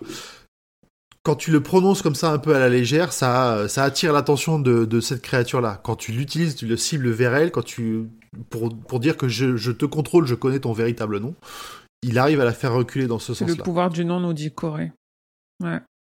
Après, j'ai eu, j'ai eu la même interrogation que, que toi. C'est comme ça que j'interprète l'utilisation des noms dans. euh, j'ai vu dans d'autres bouquins, j'ai vu des, des choses de ce, de ce type-là avec, euh, avec les noms véritables comme ça. ok. Ok, ok. On en a déjà parlé dans la 19e page. Arrête les placements de produits. Un podcast, tu l'appelles podcast. Euh, Est-ce que ça te paraît à peu près convaincant comme euh, théorie Oui, oui. Tout à fait. Ah, Ok, très bien. Euh, donc, euh, gna gna gna, ferme-toi au nom des Galiennes, de Léa des Galiennes. De soulagement, Léa se précipite dans ses bras, rejoint par Radar. Elle peut parler malgré la délicieuse douleur, et Charlie la presse de remonter, sinon ils vont se perdre dans le noir. Peut-être une torche sur le palanquin. Mais ce n'est pas une torche qu'il trouve, mais Petra, la consort de Flight Killer.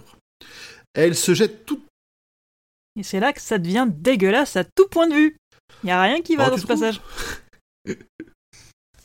Ah bah le lien de parenté, moi ça m'a Ah, je hein, sais pas si je l'ai noté, tiens. Tu, tu, tu préciseras, tu préciseras. Elle Oh, se jette mais- toute dents en pointe Ouais. dehors et les plante dans le bras de Charlie.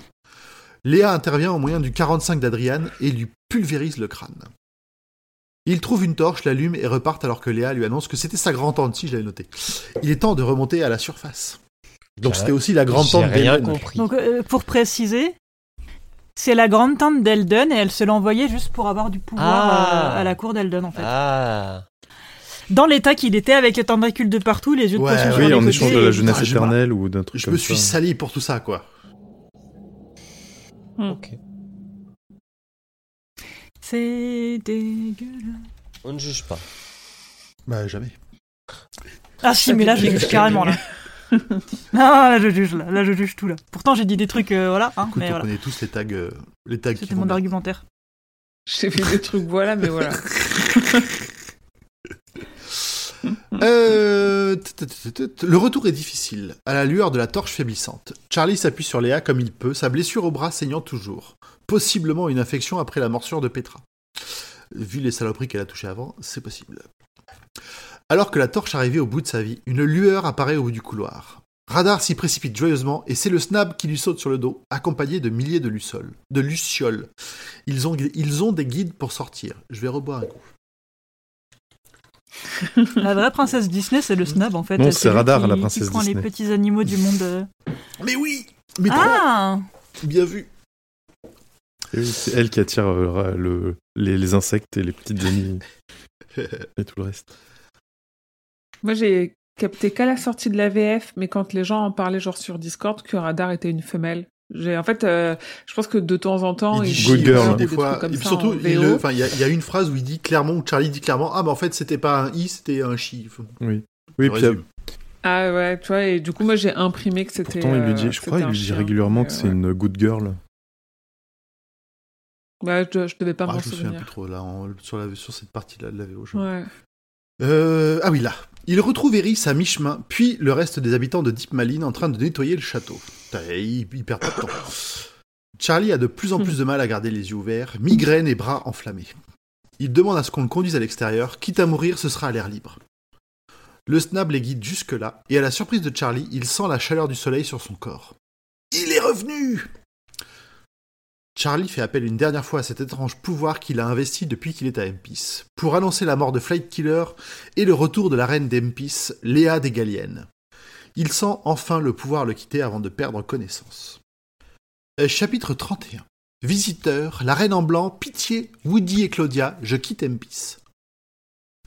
Charlie sera en convalescence pendant plusieurs semaines. Incertain de guérir, il recevra de nombreuses visites aussi bien des vivants, Dora en infirmière dévouée, que des morts. Petite discussion avec Yota, Kla, et même Kéline et Petra passeront une tête. Dans les bonnes nouvelles, le gris a été stoppé et certaines difformités ont l'air de se résorber. Même la famille royale a une chance d'aller mieux. Claudia ayant même retrouvé un peu Louis. Claudia et Dogfried passent et le rassurent sur son état. L'infection est guérie, mais ils ont dû charcuter un bon morceau de son bras. Il pourra s'en servir, mais ne regagnera jamais ses muscles. Il demande à ce qu'on lui amène Perceval car il est trop timide pour venir lui-même. Celui-ci lui donnera des nouvelles de la ville qui reprend vie. Les rues nettoyées, les flèches du, château qui redeviennent bleues, et le tramway qui est en train d'être réinstallé. Et finalement, la visite de Léa, habillée comme une reine dans sa robe blanche. Elle peut parler normalement et lui demande de la serrer dans ses bras, ils doivent discuter. Elle gardera la bouche marquée, ses deux lèvres des cicatrices douloureuses. Elle lui raconte ses remords, son déni devant Elden devenu Flight Killer. On apprend aussi que le cadran solaire change l'esprit des hommes aussi bien que le corps, le corrompant, et les rendant stériles notamment.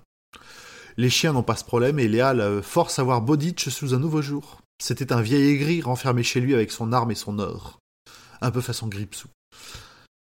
Picsou, pardon. Mais Gripsou, ça marche aussi. Ouais. Charlie fut sa rédemption, lui permettant de retrouver un peu de son ancienne humeur. Elle finit en lui disant qu'il doit repartir dans son monde, il ne pourra pas vivre ici. Il ne pourra pas rester avec elle, elle est trop vieille pour lui, et il lui rappellera à jamais sa honte de ne pas avoir agi plus tôt pour Elden. Ils se quittent sur un au revoir. Friendzone C'est Young Zone là quand même. hein, c'est- Ouais, c'est clair. Ça serait, ouais, C'est ça serait un peu malsain. euh, euh. zone, hein, quand même. Attendez, bougez pas, c'est pas fini. Le lendemain, ce sont Eris et Jaya qui lui rendent visite, et ils parlent de tout et de rien. Charlie pense qu'il aura assez de force pour rentrer chez lui le jour suivant. Le soir même, Eris revient et lui demande s'il veut bien coucher avec elle. Le jeune Charlie est aux anges.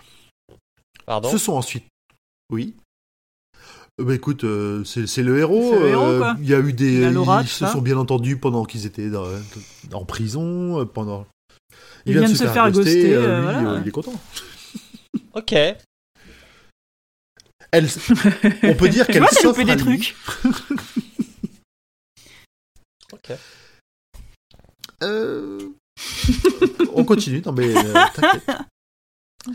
C'est, alors, c'est, amené de. Tu l'as senti venir un peu avant, c'est quand même bien amené. Là, c'est brusque, hein, c'est un résumé. Ce sont ensuite Woody et Claudia qui lui rendent visite. À sa propre surprise, il est en colère contre eux, qui n'ont rien fait pour pousser Léa à agir. Leurs propres épreuves les ont rendus craintifs et ils le reconnaissent. Ils se mettent d'accord pour ne pas se quitter en colère et Charlie leur demande s'ils n'auraient pas une masse. Le jour du départ, on ne sait pas pourquoi encore. Le jour du départ est là, et c'est un départ digne d'un prince, accompagné par les habitants de Lilimar, les anciens prisonniers de Deep Maline, et avec une escorte de monarques. Léa l'attend pour lui dire au revoir et l'embrasser avant de partir, le meilleur baiser de sa vie. Oh là là. Super, un pauvre Eris.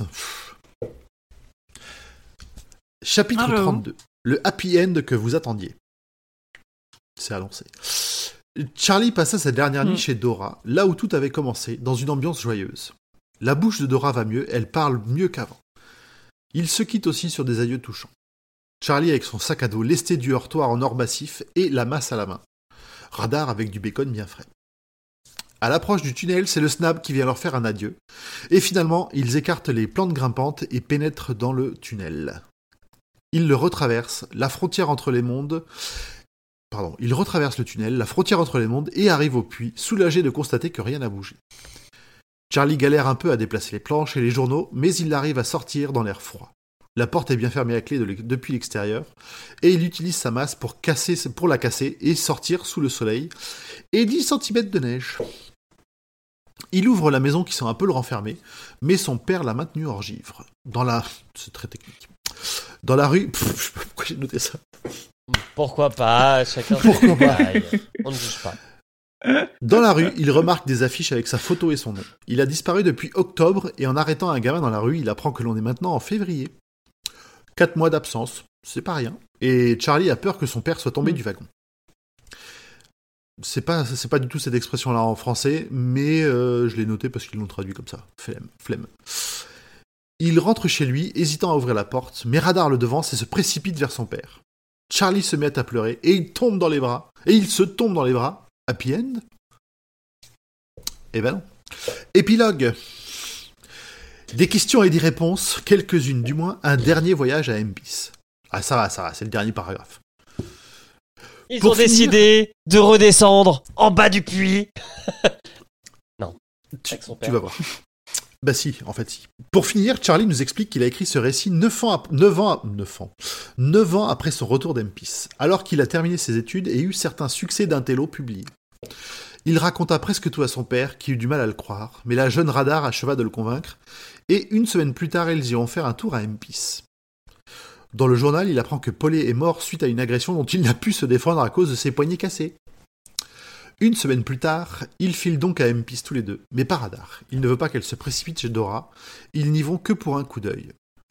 Ils descendent dans le puits des mondes, traversent la frontière et le père de Charlie découvre cet autre monde, au loin, la maison de Dora, et devant, Falada en train de paître. Charlie explique à son père qu'il ne rencontrera personne et qu'il va faire ce que Bodich n'a jamais pu faire. Il va protéger Mpis. Son père est d'accord avec lui. Au cours des semaines suivantes, il couvre le puits le plus... Au cours des semaines suivantes, il couvre le puits de plaques de tôle, puis Charlie fait couler une chape de béton par-dessus. Et pendant tout ce temps, son cœur hurle Non, non, non Mais il n'a pas le choix. C'est le vrai happy end. Le monde est à l'abri. Charlie et son père gardent un œil sur la maison. Il a encore des cauchemars de son passage là-bas et du monstre sorti du puits, mais aussi des rêves plus agréables tapissés de coquelicots. Peut-être qu'un jour il lira des histoires à ses petits-enfants dans cette même maison, des histoires qui commencent par Il était une fois. De tout temps. C'est la fin Je vous laisse la parole. Je suis sec. Je suis tout sec. Bravo, grand poil. Ça va. Bravo.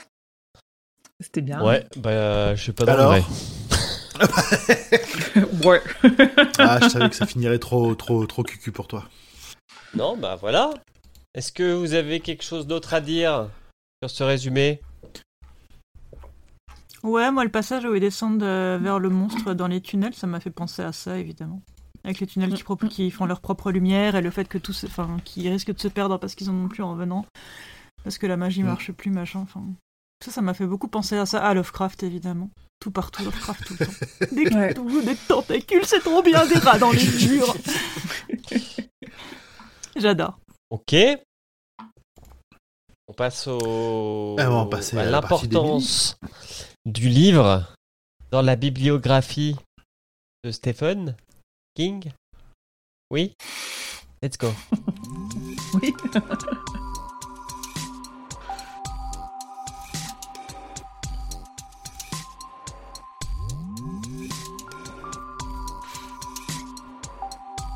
Du coup, je recommence par la partie wiki que Emmerich a déjà faite, mais qu'il a faite euh, à, à l'épisode précédent. Donc, ça fera un rappel pour tout le monde pour cette fin de, de roman. Euh, donc, en VO, il est paru sous le nom de Fairy Tale et pas Fairy Tales ni Fairies Tale, parce que conte de fées en français, ils ont mis un putain de S à fée, alors qu'il y en a pas en VO. Euh, donc c'est paru le 6 septembre 2022 et le 12, ami- le 12 avril 2023 en VF chez Albin Michel et on attend toujours la version poche qui n'a pas été annoncée, sachant qu'en général en poche il faut attendre entre 12 mois, c'est rare, plutôt 18 mois dans l'idée, donc on a encore un petit peu de temps. Euh, comme d'habitude, le roman est entré directement à la première place de la New York Times Bestseller List et il est resté 27 semaines dans ce classement, dont deux à la première place. Il a remporté le prix Babelio 2023 de la catégorie imaginaire et a été nommé au Goodreads Choice Awards 2022 dans la catégorie fantasy. Pour une fois, King n'était pas dans la catégorie horreur. Et côté livre audio, euh, à l'époque où il l'avait annoncé, moi pour la VO, j'avais noté que King en lisait une partie. Emery, qu'est-ce que je pense que tu nous l'aurais dit, mais est-ce qu'à un moment donné, il y a la voix de King euh, Euh, non. Qui pop dans le livre Je audio? pense que ils font référence à, au préf- à la préface ou un truc comme ça. Ah, ok. Parce que non, Parce que c'est lui-même qui, Je crois, ouais. qui lit la Je préface alors? je peux vérifier ça en, en direct et je vous Ce le qui est dis. logique. Je trouve ça cool. Donc, euh, je trouve ça cool euh, de se dire qu'ils font lire l'auteur ou l'autrice euh, pour. euh, la C'est sympa parce que euh, du coup, il est, enfin, c'est ses propres mots, c'est ce qu'il pense, c'est pas juste un personnage ou son roman, donc je trouve ça cool. Ouais, ouais. À voir Ah, s'ils font pareil pour les remerciements. Je sais pas s'ils lisent la page de remerciements. Je pense qu'ils lisent la page de remerciements dans les livres audio. Rien. Euh, J'ai pas le souvenir. Forcément, tu la l'as pas fini. fin. Mais t'es pas le premier que j'écoute Non, il y a les crédits de fin, mais il n'y a pas de... Euh, ouais. Ok. Euh, côté Genèse, euh, l'avantage c'est que du coup il a fait, enfin il, pas fait tant d'interviews que ça, mais qu'il est bavard sur les livres qui sortent et que là du coup tout est frais parce que le livre est récent. Donc j'ai recompilé un peu toutes les interviews que j'avais traduites. En fait, il a, il a commencé à écrire ce roman au début du Covid et il a dit dans une interview je cite, L'idée était que je ferais quelque chose qui me rendrait heureux et qui m'éloignerait du Covid et de Trump, de la politique et de tout ce qui me tombe dessus tous les jours. C'est à peu près ce qui s'est passé. En fait, sa volonté, c'était d'écrire un livre comme ceux de son enfance, à savoir ceux d'Edgar Rice Burroughs et de Robert E. Howard, ou du moins le souvenir qu'il en a, je cite toujours, sur un jeune courageux qui est le gamin fort et complètement américain, mais je me suis dit, j'aimerais faire ça de manière un peu plus réaliste, donc ce gamin a des choses archétypiques qui lui arrivent. Donc les choses archétypiques dont il parle, c'est les choses que vous avez relevées, euh, surtout toute la première partie, toute la présentation euh, euh, du, du gamin en question. Donc l'aspect joueur de foot, athlétique, malin, mais avec des problèmes familiaux, euh, qui a un bon gars, mais pas tout à fait à la fois. euh, un gamin qui, en gros, qui pour King, en tout cas, n'a pas l'étoffe des héros de Disney, et mais c'est un personnage qui grandit et qui change, comme euh, tous les personnages, surtout assez jeunes chez King, dans ses romans les, les plus les plus copieux. Et d'ailleurs, à propos de l'écriture du personnage de Charlie Reed, il a expliqué, je cite encore, J'ai dû poser quelques questions à mes petits-fils et faire vraiment travailler mon imagination. Je pense que le personnage central et la composition émotionnelle ne changent pas trop d'une génération à l'autre, mais il y a un tout nouveau monde là-dehors, celui des médias sociaux, et j'ai dû travailler pour placer Charlie dans ce contexte. Et j'ai- pas un gros souvenir de Charlie en mode euh, médias sociaux et, euh, et compagnie, vu qu'il passe la plupart, la, la plus grosse partie de son temps, soit chez le vieux avant qu'il meure, soit. Euh, soit Ouais, mais justement, monde. chez le vieux, il, il mentionne les réseaux sociaux quand il fait des recherches pour, euh, pour aménager la maison, entre autres. Ouais, ça reste assez. euh, T'as pas. En fait, c'est pas l'histoire euh, d'un jeune qui est cyberharcelé, tu vois. Ça reste quand même euh, Ah assez, oui, non, ça, non. assez accessible pour King qui passe euh, sa journée sur Twitter. Oui, j'allais dire, euh, j'allais dire, oui, j'ai demandé à mes petits, mes petits enfants parce qu'on sait jamais, c'est- je connais pas les réseaux frères, tu tweets toute la journée, genre. S'il y ça, avait hein, King, toi, tu l'appellerais frère Sur ce coup-là, ouais. Et bro. Écoute, euh, je le suis depuis, euh, hein, voilà, depuis que je le collège. De l'appeler alors, frère genre, Avec Ouais. une toute petite familiarité. Même Emily, elle n'ose pas. Non. non, mais si je vois Stephen King, je vais pas l'appeler frère, je vais dire. Voilà, à peu près. Euh, ce qu'il voulait, King, c'était écrire un personnage fort et plein de muscles, mais aussi très intelligent. Ce qu'il voulait par rapport au personnage de Rice Burroughs, c'était lui donner plus de réalisme. Donc il a voulu combiner toutes ces idées-là avec ce qu'il aime chez Conan le Barbare ou chez les personnages de Rice Burroughs, des villes désertes et des monstres qui ressemblent à des contes de fées. Donc il a essayé d'y intégrer des éléments de tous les contes de fées qu'il connaît, on en a vu plein, et notamment euh, euh, des contes de fées de Disney en mode euh, Ariel la petite sirène. À noter, on a parlé des illustrations, euh, que donc le roman il contient des illustrations comme les vrais contes de fées de son enfance, et ça c'est un King, c'est un truc que King lui-même a voulu pour être fidèle euh, et rendre hommage aux contes de fées. Et la moitié de ces illustrations sont réalisées par Gabriel Rodriguez, qui est l'illustrateur du comic Qui Lock and qui c'est Key. trop bien. Et le comic Lock and Key, ouais. Et ben c'est la personne qui a écrit Lock and Key pendant que Gabriel Rodriguez l'illustrait, c'est Joe Hill, Mm. un des fils de King. Donc c'est, on reste dans la famille King euh, dans l'idée.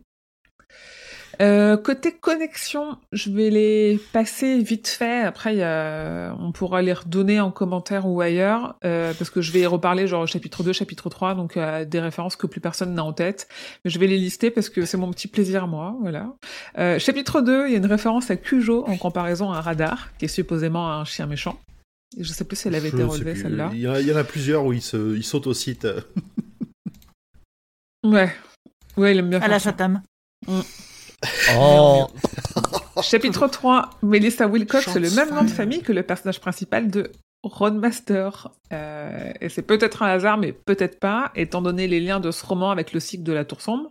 Roadmaster étant l'histoire d'une voiture qui est une porte qui emmène vers d'autres mondes, on peut se dire que, euh, que potentiellement Wilcox, c'est pas, euh, c'est pas un hasard si c'est le même nom. Euh, un peu à, la- Ginelli, si vous vous souvenez de ce qu'on dit sur Ginelli dans La Tour Sombre. Euh, mention du journal Inside View dans le chapitre 17. C'est un journal en fait qui est tenu par Richard Dees, qui est un personnage de l'oiseau de nuit. Et ce journal, Inside View, on le retrouve dans plein plein d'histoires de King. Il est souvent cité. C'est un peu le journal du multivers. Euh, chapitre 25, il est dit qu'un vrai prince peut flotter et changer de forme. Tel Gripsou dans Ah. ça. On a vu que il Gripsou, c'est un vrai prince. C'est un Bah, peu attends, un prince Gripsou, des c'est une ténèbres, vraie hein, c'est un princesse, oui, grand arrête. méchant, euh, oui, c'est une princesse Disney. Hein. Bon, c'est une Oui, princesse il Lovecraft. danse. Il danse. Les sangsues, tout ça. Ouais. Je défendrai Gripsou à la mort. Et après, il y a plein de choses euh, que j'ai relevées euh, qui font des liens avec la tour sombre. Alors là, on n'est pas dans l'entre-deux-mondes, ça paraît assez évident, mais on est quand même dans un monde alternatif parallèle, euh, un autre univers, machin. Euh, ça paraît assez évident que du coup, il y a quelque part une connexion avec la tour sombre. Euh, si on tire un petit peu par les cheveux, je sais pas comment euh, le puits sombre, le puits, il est nommé en, V- en Le VF. puits obscur. Mais euh, en anglais, vu que... Ok. Vu qu'en anglais, c'est Dark Well et que la tour sombre en anglais, c'est Dark Tower, y a, on peut se dire... Ah, Bon, oui, tu sais, ça, ils ont raté euh, Long euh, Days c'est Pleasant Night, alors euh, le puits. euh, Ouais, j'avoue. En plus, il est entouré d'un champ de coquelicots rouges. La tour sombre est-elle, étant, elle, entourée d'un champ de roses rouges. Et d'ailleurs, on verra quel est le lien qui est fait entre rose et coquelicot un peu plus tard, euh, parce que, euh, avec la tasse, dont on a parlé tout à l'heure. Euh, Grand Paul, tu l'avais relevé, Bodic, il possède des Mm. pistolets de cow-boy. On a une rue qui porte le nom de Dearborn, je sais plus à quel chapitre. Et Dearborn, c'est le nom qui est utilisé par Roland à Mégis dans le tome 4. Magie et cristal. Euh, chapitre 7, on a une référence à la tour sombre et à une de ses genèses avec la mention du poème L'écuyer Roland à la tour noire s'en est venu. Je sais pas Je si ça pas avait été, je sais plus si ça a été relevé ou pas. Peut-être que ça a un peu disparu aussi dans la VF. hein. Ça, c'est un vrai sujet.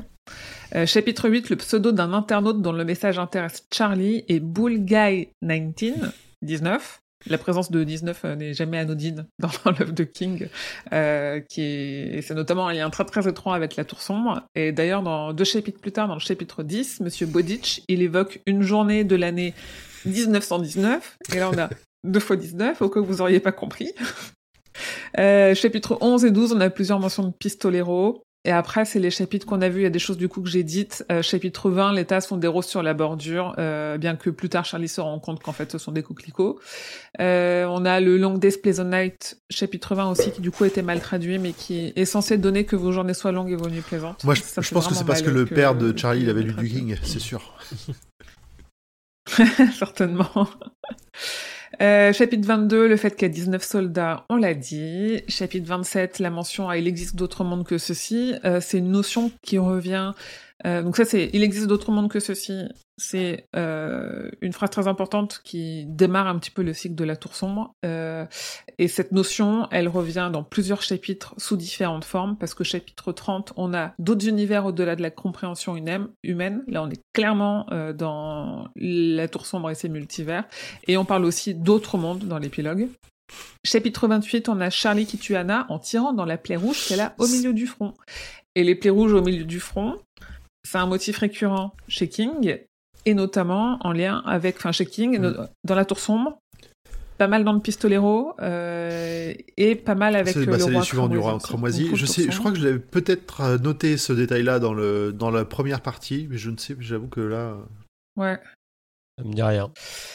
Euh, chapitre 30, il y a un personnage qui fait souvent des signes de moulinet avec sa main pour que les autres se dépêchent de parler notamment un vieux tic du pistolero Roland que Julien euh, applique souvent si vous, voyez, si vous nous voyez sur Twitch. un tic qu'il a repris. Et enfin, dans l'épilogue, euh, Charlie se sent la mission de protéger ce monde, euh, ce qui est le rôle des pistoleros euh, de la- dans la tour sombre. Voilà, c'est tout pour moi. Donc, beaucoup. J'ai trouvé. Ça a bien trouvé. C'est lui qui fait la voix des cassettes. Des cassettes. Des cassettes. Euh, oui, la cassette Quoi audio que. Ouais. Ah, les qui cassettes de des cassettes Bodic. Ah, Ah, c'est marrant ça.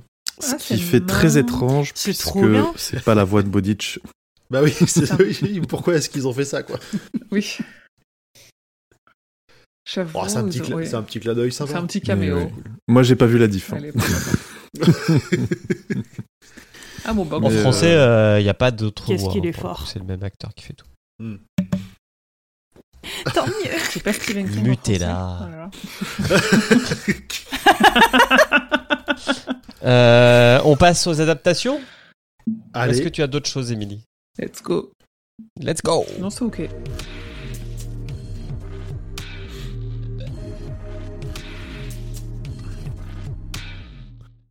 Et on va tous regarder en mode Mais qui fait les adaptations? Ben c'est moi. Ah bah c'est faites. bon. Bon après, euh, bon, je les ai faites euh, juste après mon résumé à l'instant là, donc euh, je vais citer assez directement un site euh, qui s'appelle SKF. Vous me pardonnerez. hein, euh, C'est pas comme si j'avais dit, il faudrait Oui, que quelqu'un s'occupe des adaptations. non mais je sais, a je savais, mais j'ai juste pas eu le temps là. je- En vrai, il n'y a pas plus d'infos que la seule info qu'il y a eu il y a genre deux ans. hein. Ah, c'était il y a deux Alors, ans. Euh, bah la version anglaise, euh, Euh, ouais, je pense. Au ouais. moment où il est Ah, sorti. J'en ai une du Ouais. 15 septembre 2022. On va voir si on est même. euh, Septembre Il y a un an. 2022, oui, c'est ça, ouais. Il y a un an, du coup, ouais. J'ai pas noté Toi, les je pense dates, comme ça j'évite longtemps de que voir ça. des problèmes. Euh, Paul Greengrass, qui a fait Jason Bourne, adaptera, réalisera et produira le film adapté du roman de King. On vient d'apprendre aussi que les studios Universal rejoignent les rangs pour les financements. L'achat est imminent et les sources sont assez confiantes sur la capacité de Paul Greengrass de trouver des investis- à trouver des investisseurs pour ce projet. Fairy Tail est un roman de fantasy, un genre de fantasy, un genre particulièrement mis en avant ces derniers temps, notamment avec les succès des séries House of the Dragon Mm. et Les Anneaux du Pouvoir. Pourquoi t'as euh, pas marqué Ring of Power? De- Excellente question. Tu as, euh, Julien, quelque chose à rajouter? Euh, non, mais euh, je trouve que ce livre ne se prête pas du tout à une adaptation. Moi, je, Ouais, Une après, mini-série, ça moi, je fait trouve plus que ça peut le faire, euh, mais que le, le Paul Greengrass, ça me, ça m'étonne par contre. Écoute, on a, on a, on a bien eu Narnia, donc ça passe. C'est c'est littéralement Narnia, ma Narnia, moins pas trop pour les enfants. Avec plus de tunnels. Il y a, il y a un vrai truc avec les sorties de King, c'est que chaque nouveau roman, les droits sont optionnés, et j'ai l'impression que c'est juste un peu euh, vite, vite, Ouais, moi ça. je prends les droits, je prends les droits au cas euh. où, tu vois, comme ça je les ai et je verrai, ouais, c'est ça. Et là, le, toi, tu lis euh, une Mm. actu qui a plus d'un an, euh, le truc est sorti Oui, des ça, radars. peut-être qu'on n'en entendra plus parler. Et radar, le... Radar Bravo, bien vu. Alors j'ai quand même deux petites citations en plus. Inutile de dire que je suis un fan de Paul Greengrass et que je pense qu'il est un choix merveilleux pour Ah, ce film. mais a quel suceur.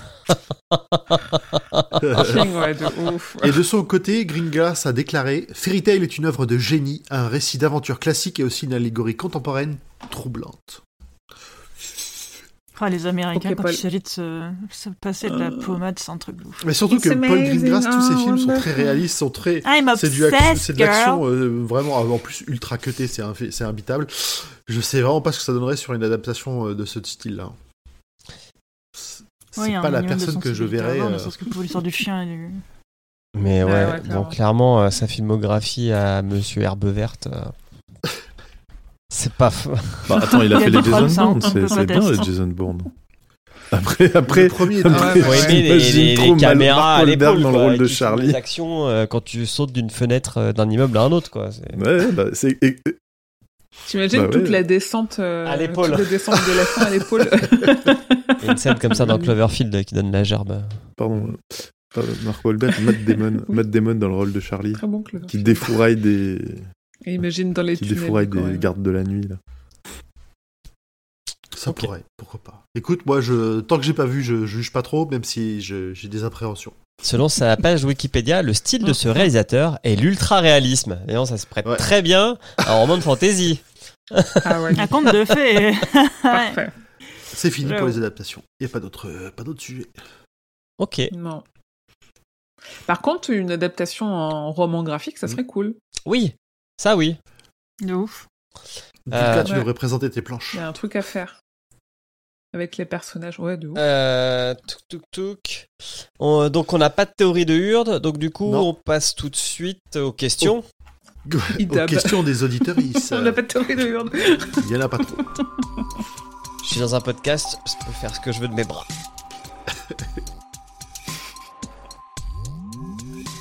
Ah non, ça a Ah là là, Putain, Julien, les bras de Julien qui font planter le stream, quoi.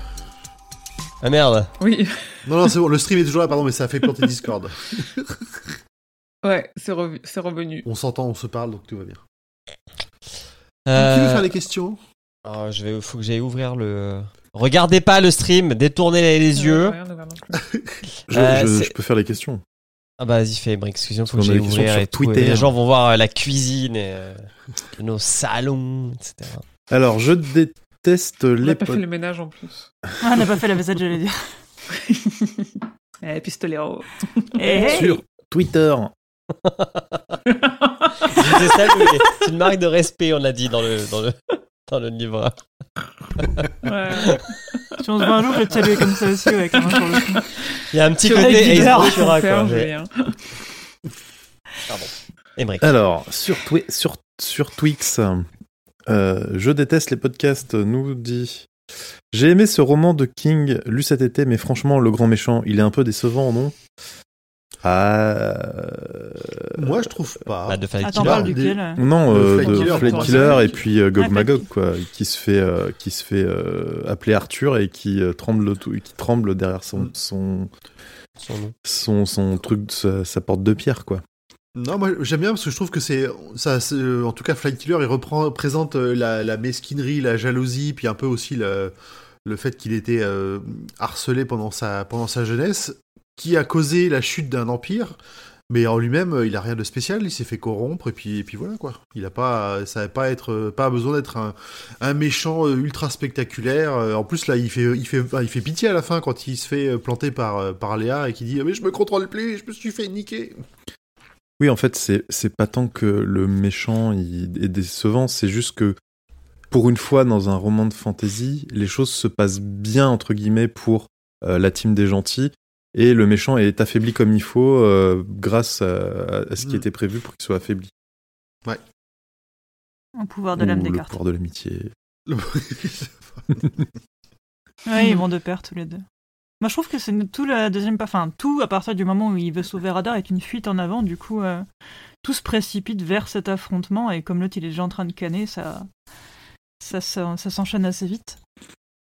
Parce que de toute façon, il était condamné. Tout, tout, tout le roman n'est qu'une fuite en avant à partir du moment où il va aller Ouais. sauver Radar avec le, avec Ouais. le, le cadran Après, je me suis dit pourquoi pas euh, ce monde-là tombe aussi aux mains de Gog Magog et euh, le dernier rempart euh, contre pour protéger euh, le monde, c'est de sceller le puits dans le jardin de Bodich à la manière de la, façon dont le, le gros le grand puits profond là est, scellé.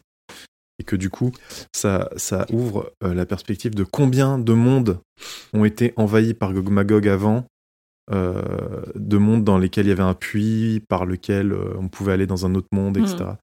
Combien de mondes ont été mangés Hmm, euh, Ouais, carrément. Et puis par contre, on dark. se rend, enfin pour moi, Gog Magog ne, pro- ne, ne posera plus de problème à- du côté d'Empis et, et compagnie, vu que Ara et Bella, ne, enfin Ara et Rabella n'existent plus. Donc le moment où elles doivent, euh, Ah, elles se doivent croiser pour euh, Euh, pouvoir libérer le mal. Comme tout est cyclique, peut-être qu'elles vont se reformer et que arrivera Ah. un jour où elles vont se re-rentrer dedans. Peut-être, peut-être, c'est effectivement. Et machin. euh. Euh, ensuite, euh, Kier Duffy nous dit euh, nous, Bonjour, j'espère que vous allez tous bien. Ma question radar ou hot Hot. Hot. Hot. Bah, euh, Toi aussi, Dulca, hot. Le snab. Non, j'ai pas Le la snab. réponse. Ça viendra, ça viendra, ça viendra. Bientôt. Le snap Le snap Regarde le Euh, Spirit, dans le euh, chat.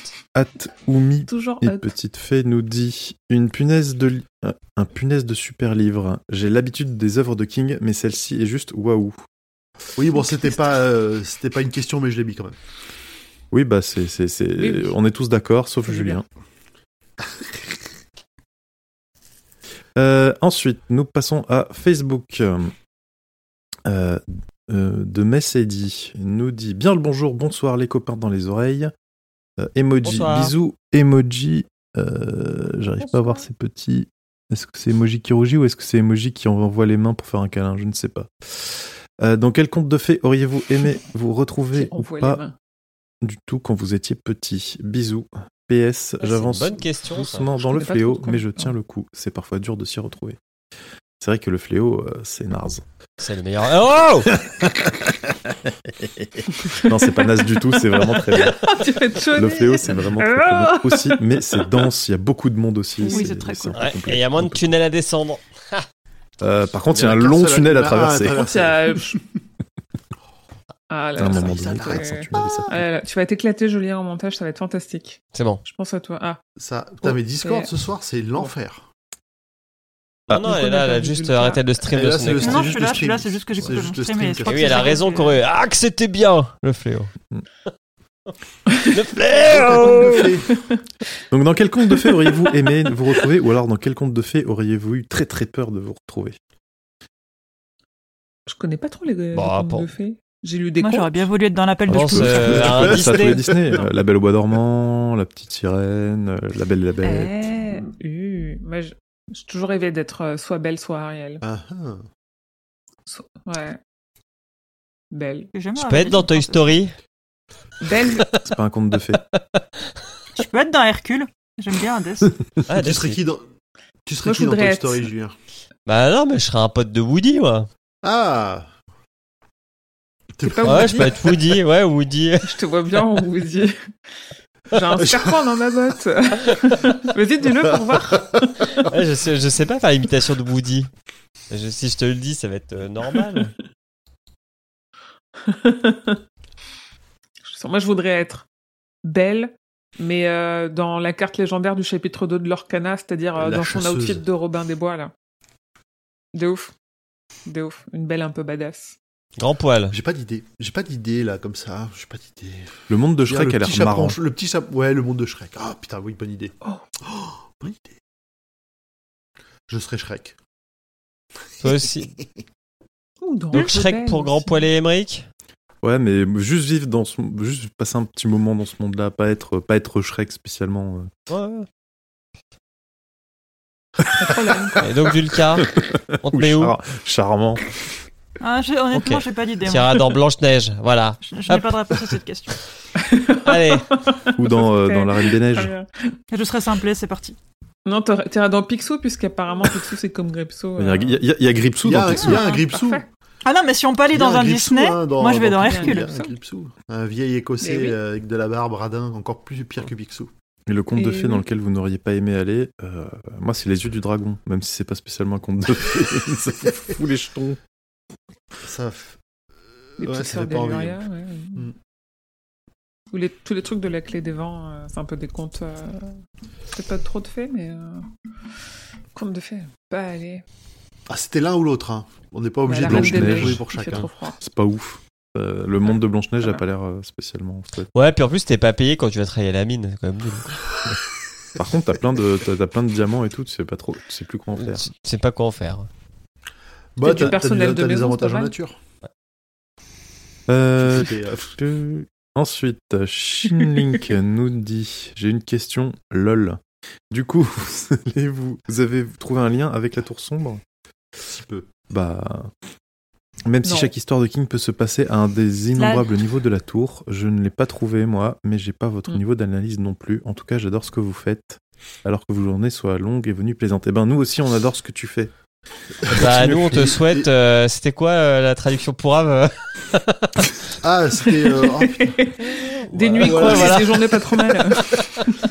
Effectivement, euh, tu vois, le, le fait que la traduction ait foiré quelques trucs, ça peut. euh, parce qu'il y en a certains, ça peut être un peu capillotracté.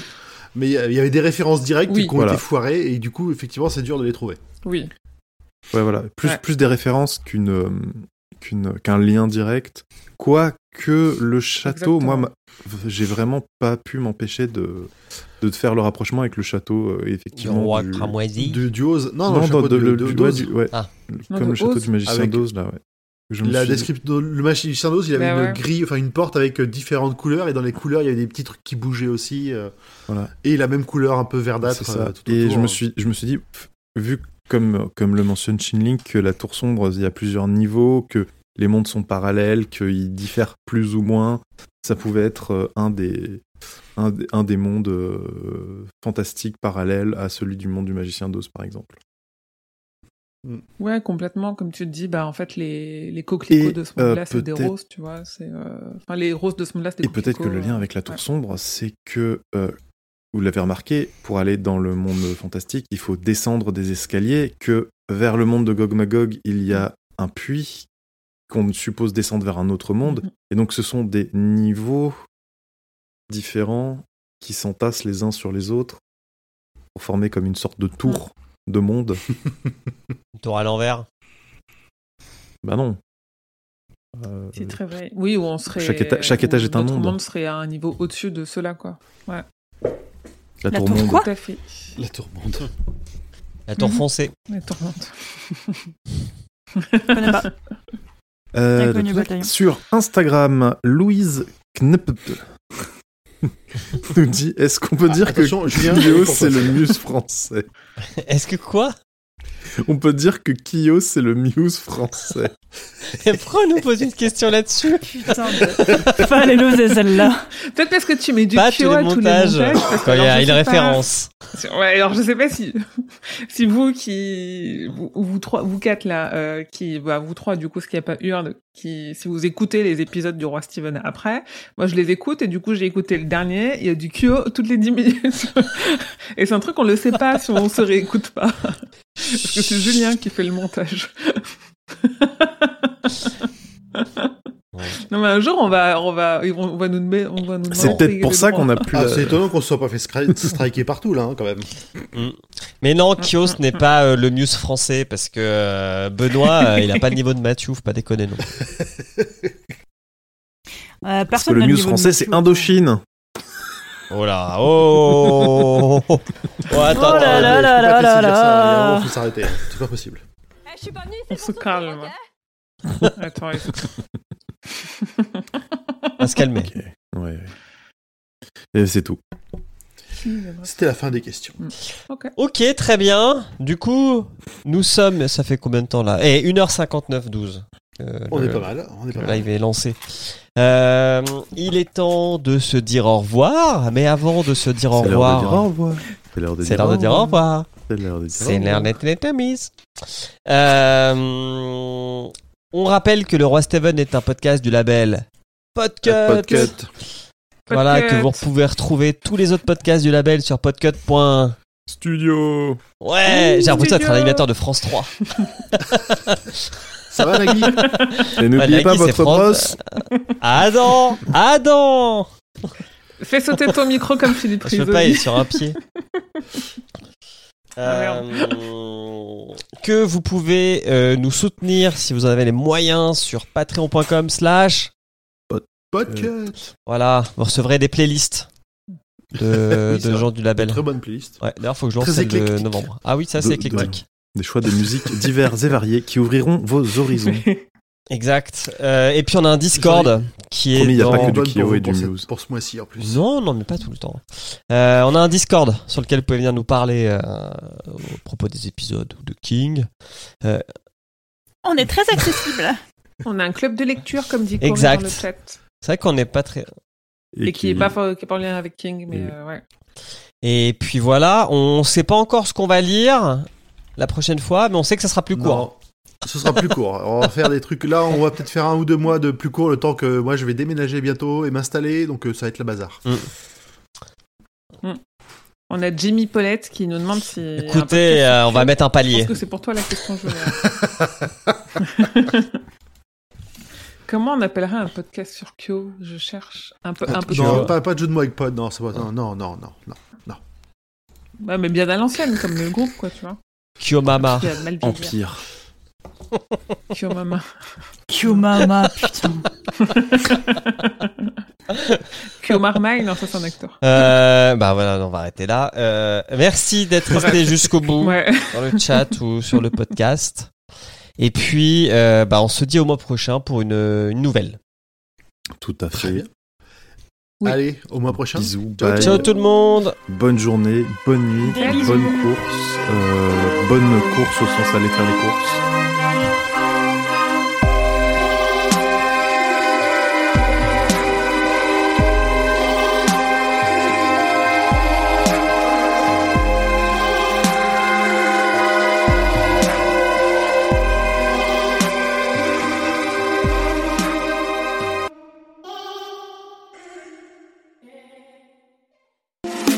Salut, c'est Emily. Merci pour votre écoute de cet épisode du Roi Steven. Si vous aimez King et que son actualité vous intéresse, je vous propose d'écouter également la Gazette du Maine. C'est le podcast que je fais et dans lequel je vous tiens au courant de ce qui va être publié, des dernières informations sur ce qui est en cours d'adaptation, de ses nouvelles interviews ou des autres sujets qui le concernent deux fois par mois en moins de 10 minutes. La Gazette du Maine est disponible sur toutes les plateformes, alors je vous dis à bientôt j'espère. Que vos journées soient longues et vos nuits plaisantes.